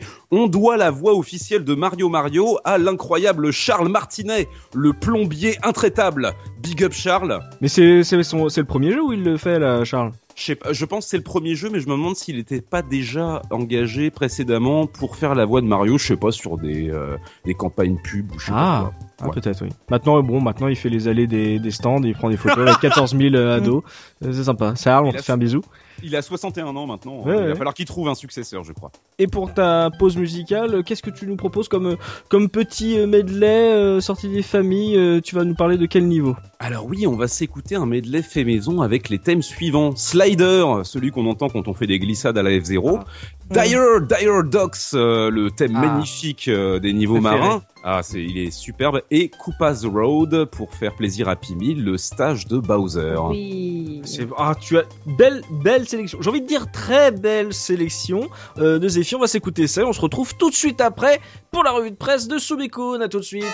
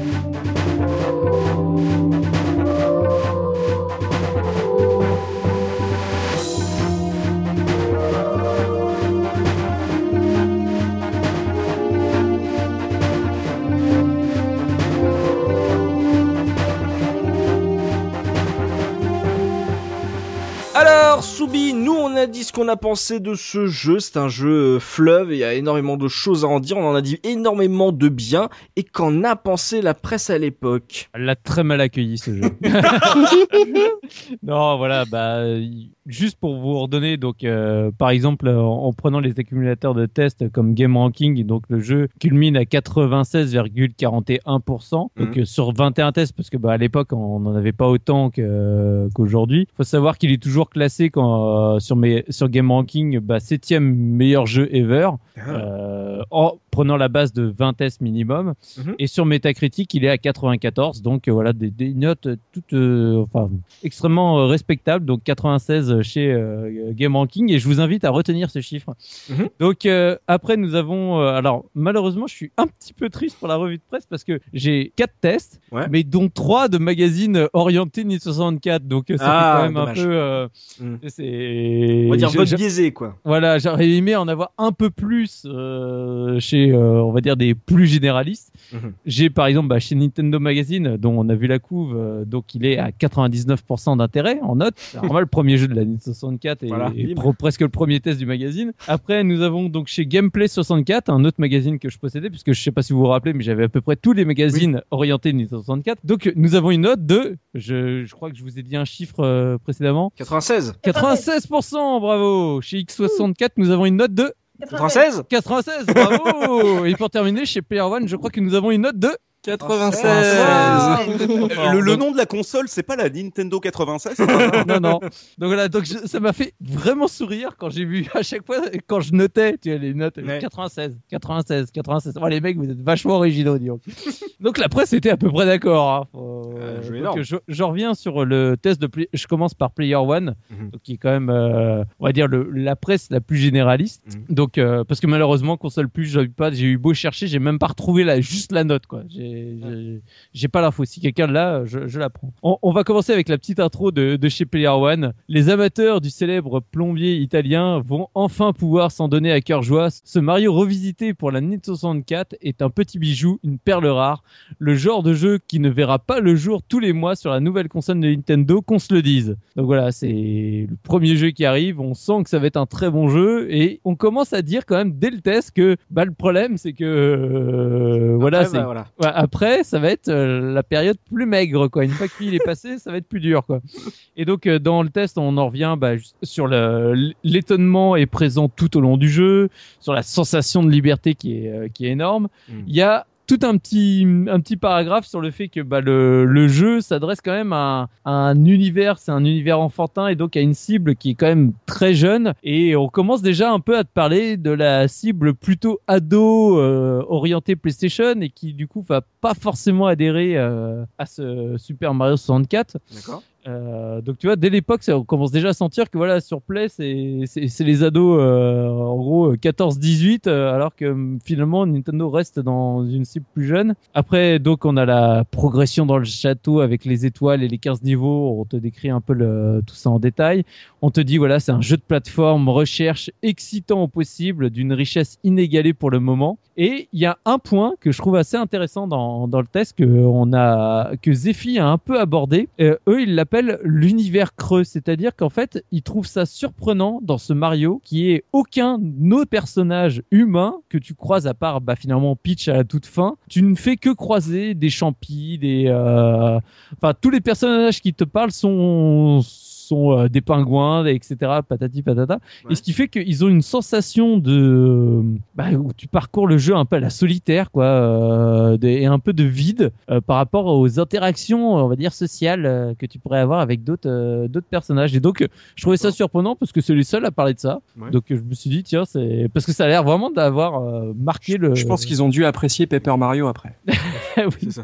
Et, et Soubi, j'ai étudié très rapidement le sujet. En fait, je me suis aperçu que le bestiaire de Super Mario 64, tu as des euh, ennemis qui proviennent des quatre premiers épisodes, enfin des trois premiers épisodes de la NS et des deux épisodes de la Super Nintendo. Donc, ils ont fait un gros pudding et ils ont rajouté des nouveaux persos. Ah oui, non, ça je suis, je suis parfaitement d'accord, mais c'était plus sur le côté euh, personnage euh, humain qui, Absolument. qui, qui c'est vrai, n'est pas présent dans, dans le Mhm. jeu. Alors, ce qui est, ce qui est bien, c'est que bah, tu sens que c'est un gros jeu. Donc, chez Player One, ils ont demandé l'avis de, je pense, à peu près toute la rédaction, puisque donc euh, le, le test est signé euh, le flou. Mais alors, nous avons les avis de Stone. Euh, donc euh, je, vais, je vais vous les lire. Vous avez parce que chacun a son petit avis, donc je trouvais ça intéressant. Il y en a marre du phénomène Mario, au placard le plomblé. Malgré cet indéniable préjugé, il faut reconnaître que Mario 64 est techniquement l'un des jeux les plus réussis de la Nintendo 64. Avis de Chris. Mario 64 est une bombe, c'est sûr. Maintenant, est-ce que j'ai envie d'y jouer? C'est une autre histoire, trois petits points. Hmm. Je ne suis pas très attiré par le genre à la base et malgré toutes ses qualités, je me désintéresse assez facilement. En revanche, pour les gamins, c'est le rêve. Elwood, au-delà de son aspect esthétique somptueux, Mario 64 offre un gameplay et un challenge que tous les joueurs se doivent de découvrir. Diriger le plombier grâce au paddle analogique de la N64 est une expérience fabuleuse. Jamais encore la 3D n'avait pris une telle dimension. Et après, il y a encore euh, Milouz et euh, Calimero qui disent tous les deux qu'ils ont adoré le jeu, donc je vais, je vais pas revenir dessus. Mais je trouvais ça intéressant qu'ils cherchent vraiment à avoir l'avis de toute la rédaction et dont les deux premiers sont pas forcément euh, des grands grands fanats de, Nintendo et à dire oui bon bah, ok peut-être que le jeu est extraordinaire mais c'est pas pour autant que ça me donne envie d'y jouer quoi. Mais c'est un truc qu'on n'a pas n'avait pas noté quand on a débattu, c'est le fait que Mario, Nintendo commençait à devenir euh, catalogué pour enfants quand Sony s'adressait aux adultes et que enfin aux ados et que du coup ce Mario 64 même s'il est hyper riche et qu'il a un gameplay aux petits oignons, bah il est vu pour un jeu comme un jeu pour enfants en fait, ouais. Oui, tout à fait. Mm. Et donc, alors après, je vais, je vous fais un, un, un- un petit résumé très rapide des trois euh, tests chez les, on va dire les, les magazines. Les vendus Un- un- voilà, à peu près orientés. Donc chacun, il y aura la phrase choc que j'ai retenue et le point faillot. Vas-y. Donc euh, nous commençons par Gameplay 64 où la phrase choc que j'ai retenue c'est on peut définir le jeu en trois mots clés technicité, fluidité, jouabilité. Hmm. Voilà, je trouvais que ça, ça résumait bien. Le point faillot de chez Gameplay 64. Plus qu'un jeu vidéo, Mario 64 est graphiquement comparable à un dessin animé en image de synthèse. H. Ouais. Voilà. C'était le point faillot. Chez Nintendo Magazine, donc, nous avons euh, en phrase choc un jeu parfait, une prise en main simplissime, le plaisir de jouer à l'état brut. Le point faillot, il s'agit tout simplement, et ce, en toute objectivité, du meilleur jeu de plateforme que j'avais conçu. Eh, mon Dorito Shack tout de suite. J'aime toujours le et ce, en toute objectivité. Ouais. euh, Sûr. Et chez X64, donc, nous avons pour le- la, la phrase choc, euh, Super Mario 64 ne se rattache à rien d'autre dans le monde du jeu d'aventure. Et euh, là, j'ai retenu deux petits points faillots qui m'ont fait rigoler. Le monde se divise désormais en deux. Ceux qui l'ont fait et ceux qui ne l'ont pas fait. L'ennui, c'est que ceux qui ne l'ont pas fait ne peuvent pas comprendre ce qui leur manque en ignorant Mario 64. Premier point faillot. Deuxième point faillot, c'est depuis Jules César, jamais un petit Italien n'avait eu un aussi grand impact sur le monde. Oh là là, Oh mais là là. toujours plus. Oh. Donc voilà, donc c'était les points faillots des magazines officiels qui m'ont fait beaucoup rigoler. Et je tenais quand même à terminer, euh, on va dire, par l'argument market, même Ouais. si je n'ai pas une euh, publicité en tant que telle euh, dans les magazines, j'ai pas retrouvé de, de pub de, de Mario 64. Il faut savoir quand même que Mario 64 a été quand même largement mis en avant par euh, Nintendo, notamment d'à côté par les pubs qui passaient à la télé. Je vous invite à aller voir sur les sites de lina.fr et d'ailleurs je pense qu'on remettra un petit lien Oui. sur euh, sur le, le, le post de, de la case rétro. Ouais, ouais. Je vous remets juste pour le plaisir le, le texte quand même de la de la pub euh, la- de la voix off. Mhm. Mario 64 en 3D intégral. Tout voir, tout contrôler, liberté de mouvement, fluidité des mouvements, sauter, voler, courir, vision totale, aller en haut, aller sous l'eau, grâce à la manette, grâce à son joystick, jouer à 360 degrés, rotation totale, partout, tout le temps. Intérieur cuir. C'est tellement ça. Donc voilà, je vous invite à retourner voir la pub parce qu'elle est extraordinaire. C'est vraiment, euh, moi, elle me fait hurler de rire à chaque fois que j'entends parce que je trouve cette voix off, mais enfin, c'est c'est génial. Et après, le deuxième point, donc euh, pour revenir sur l'argument market, je l'ai dit au, tout début au niveau du pitch. à l'époque, bah, Nintendo a énormément euh, fait de la pub sur le fait du côté 3D à fond du jeu et sur le côté 360 degrés. Mhm. Et à l'époque, bah, dans certains magazines, on avait le droit à la cassette officielle, comme on avait eu la cassette Super Nintendo. Et ben, on a eu des cassettes Nintendo 64 et donc notamment une première à l'époque de, la- de la sortie de la console, et dont la cassette, bah, pareil, je vous invite à aller voir le lien euh, YouTube qu'on mettra sur le sur le billet, qui est une vidéo d'à peu près une 30 minutes, dont les 10 premières sont consacrées exclusivement à Mario 64. C'est-à-dire que tous les autres jeux, où je sais pas combien ils sont, il y en a peut-être au moins une dizaine qui sont après traités, euh, sont sur les 20 dernières minutes, alors que Mario 64, on lui consacre 10 minutes complètes. Et dans ces 10 minutes, je vous laisse compter le nombre de fois qu'on vous parle d'environnement total 3D et de 360 degrés. Je les ai pas comptés parce que j'en pouvais plus, mais en gros, c'est quasiment toutes les deux phrases ou toutes les phrases. On vous en place un pour vous faire comprendre. C'est super fluide dans cet environnement 3D. Vous pouvez tourner la caméra à 360 degrés. Vous allez faire des attaques à 360 degrés. Waouh tu, tu sais que j'ai un flash, c'est que je me souviens d'un. J'étais en primaire à ce moment-là et on était en, en voyage d'école dans le nord de la France. Euh, chez des correspondants. Et je me souviens d'un pote qui a acheté un magazine avec la cassette ou la cassette je sais plus comment c'était chez un marchand de journaux. La cassette 64 et donc on était chez les correspondants. On n'avait pas moyen de voir la cassette. Et je me souviens qu'on bavait dessus qu'on lisait l'arrière de la cassette. Et alors que moi je crois que j'avais la Saturn peut-être la PlayStation. Je l'ai eu euh, des 198 et, et donc on était là, on était, oh, ça a l'air extraordinaire et tout. Et j'ai un flash d'un coup de me retrouver dans une rue euh, de Villeneuve d'Ascq, voilà, euh, pour euh, un, un bisou à nos auditeurs qui habitent là, euh, de me devant la cassette et on était en train de se dire, oh, ça va être incroyable et tout. Et moi, j'étais, je sais, je faisais partie de- des fans de Sega, ils disaient, Wow, ça vaut pas la Saturn, t'inquiète. Ah, j'ai un gros flash. Oh là là, tu m'as fait un revival. Sacrée propagande. Hein.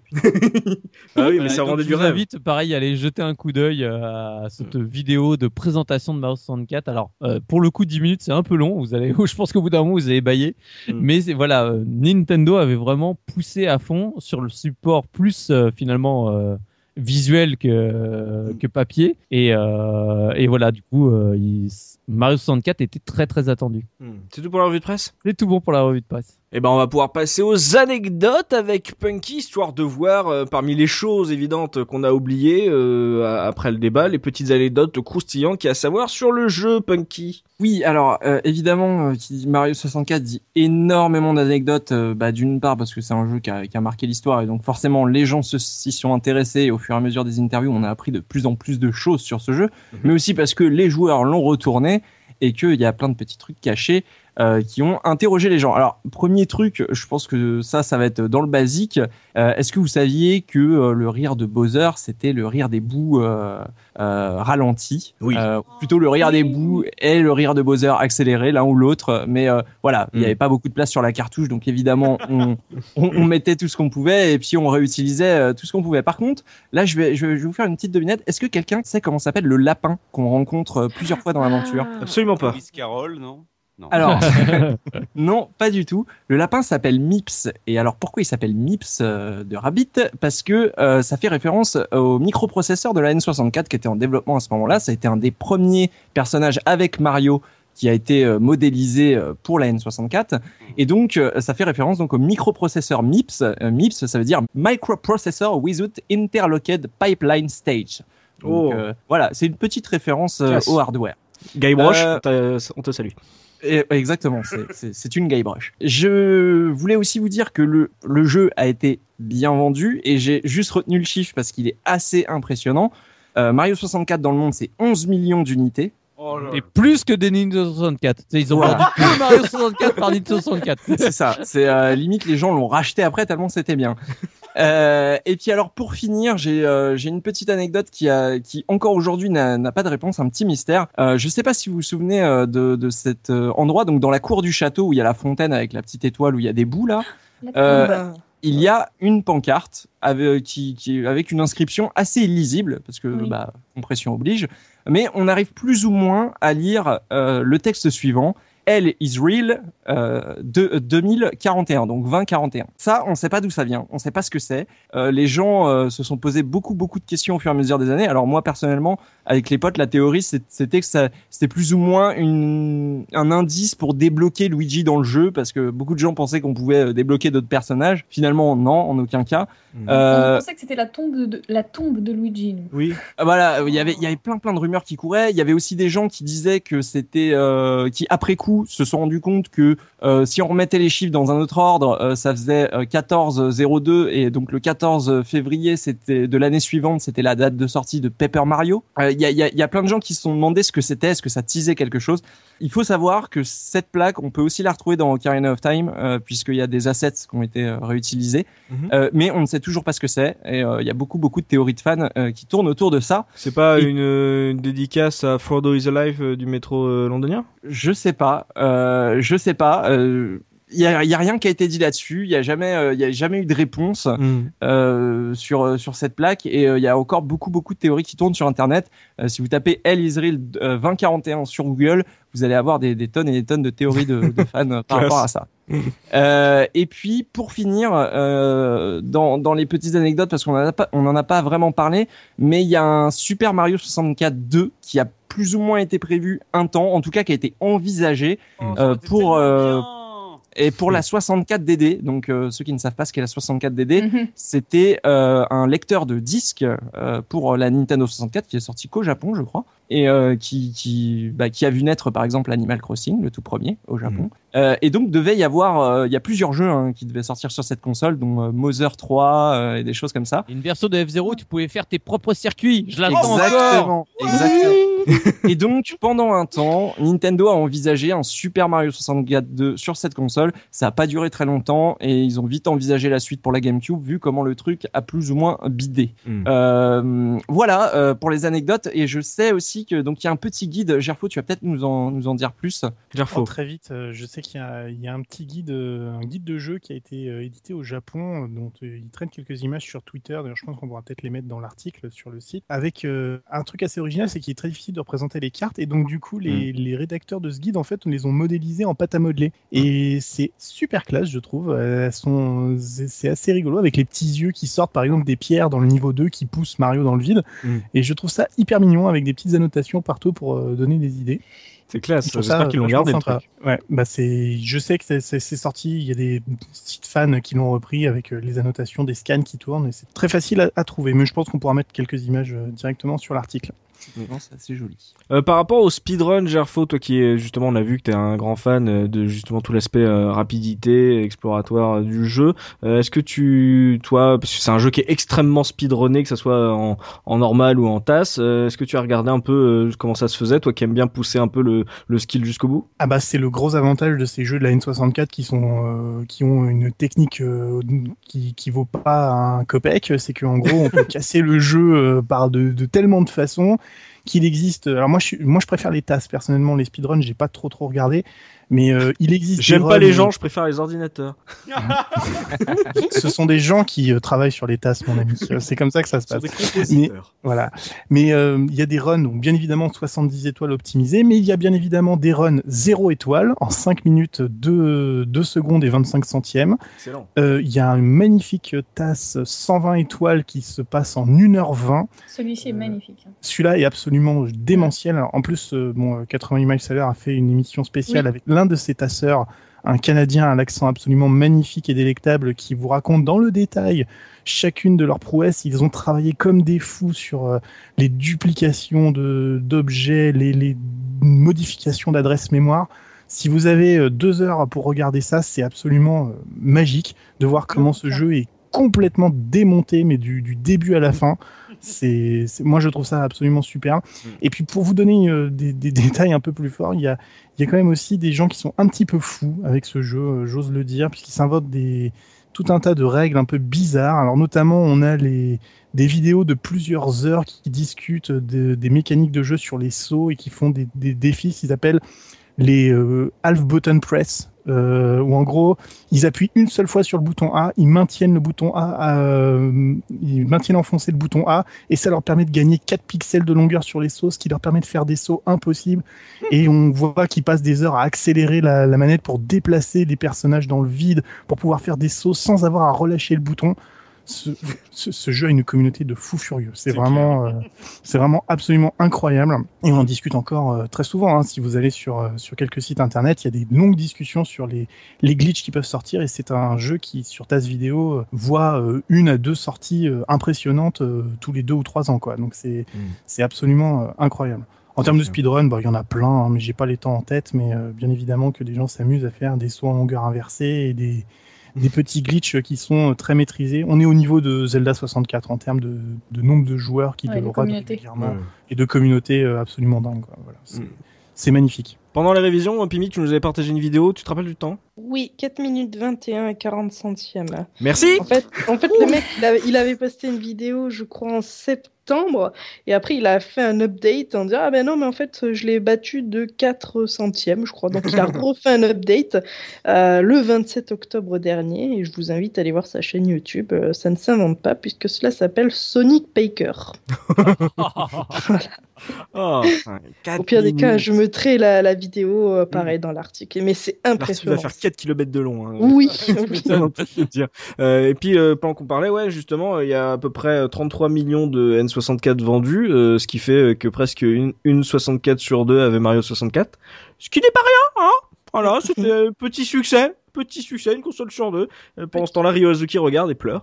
Voilà, donc euh, énorme, énorme succès du côté euh, de ce Mario. Donc beaucoup de Mario 64 dans la nature. On va voir si ça se rebondit, ça se répercute sur le prix, puisqu'on va parler pognon maintenant avec Pimi euh, qui va nous dire combien ça coûte si on a envie de se refaire ce Mario 64 aujourd'hui. Effectivement, alors j'ai noté euh, euh, plusieurs prix. Je vais commencer donc par la version 64, euh, voilà, le- notre version, euh, voilà, classique pour une version complète avec euh, donc boîte et notice.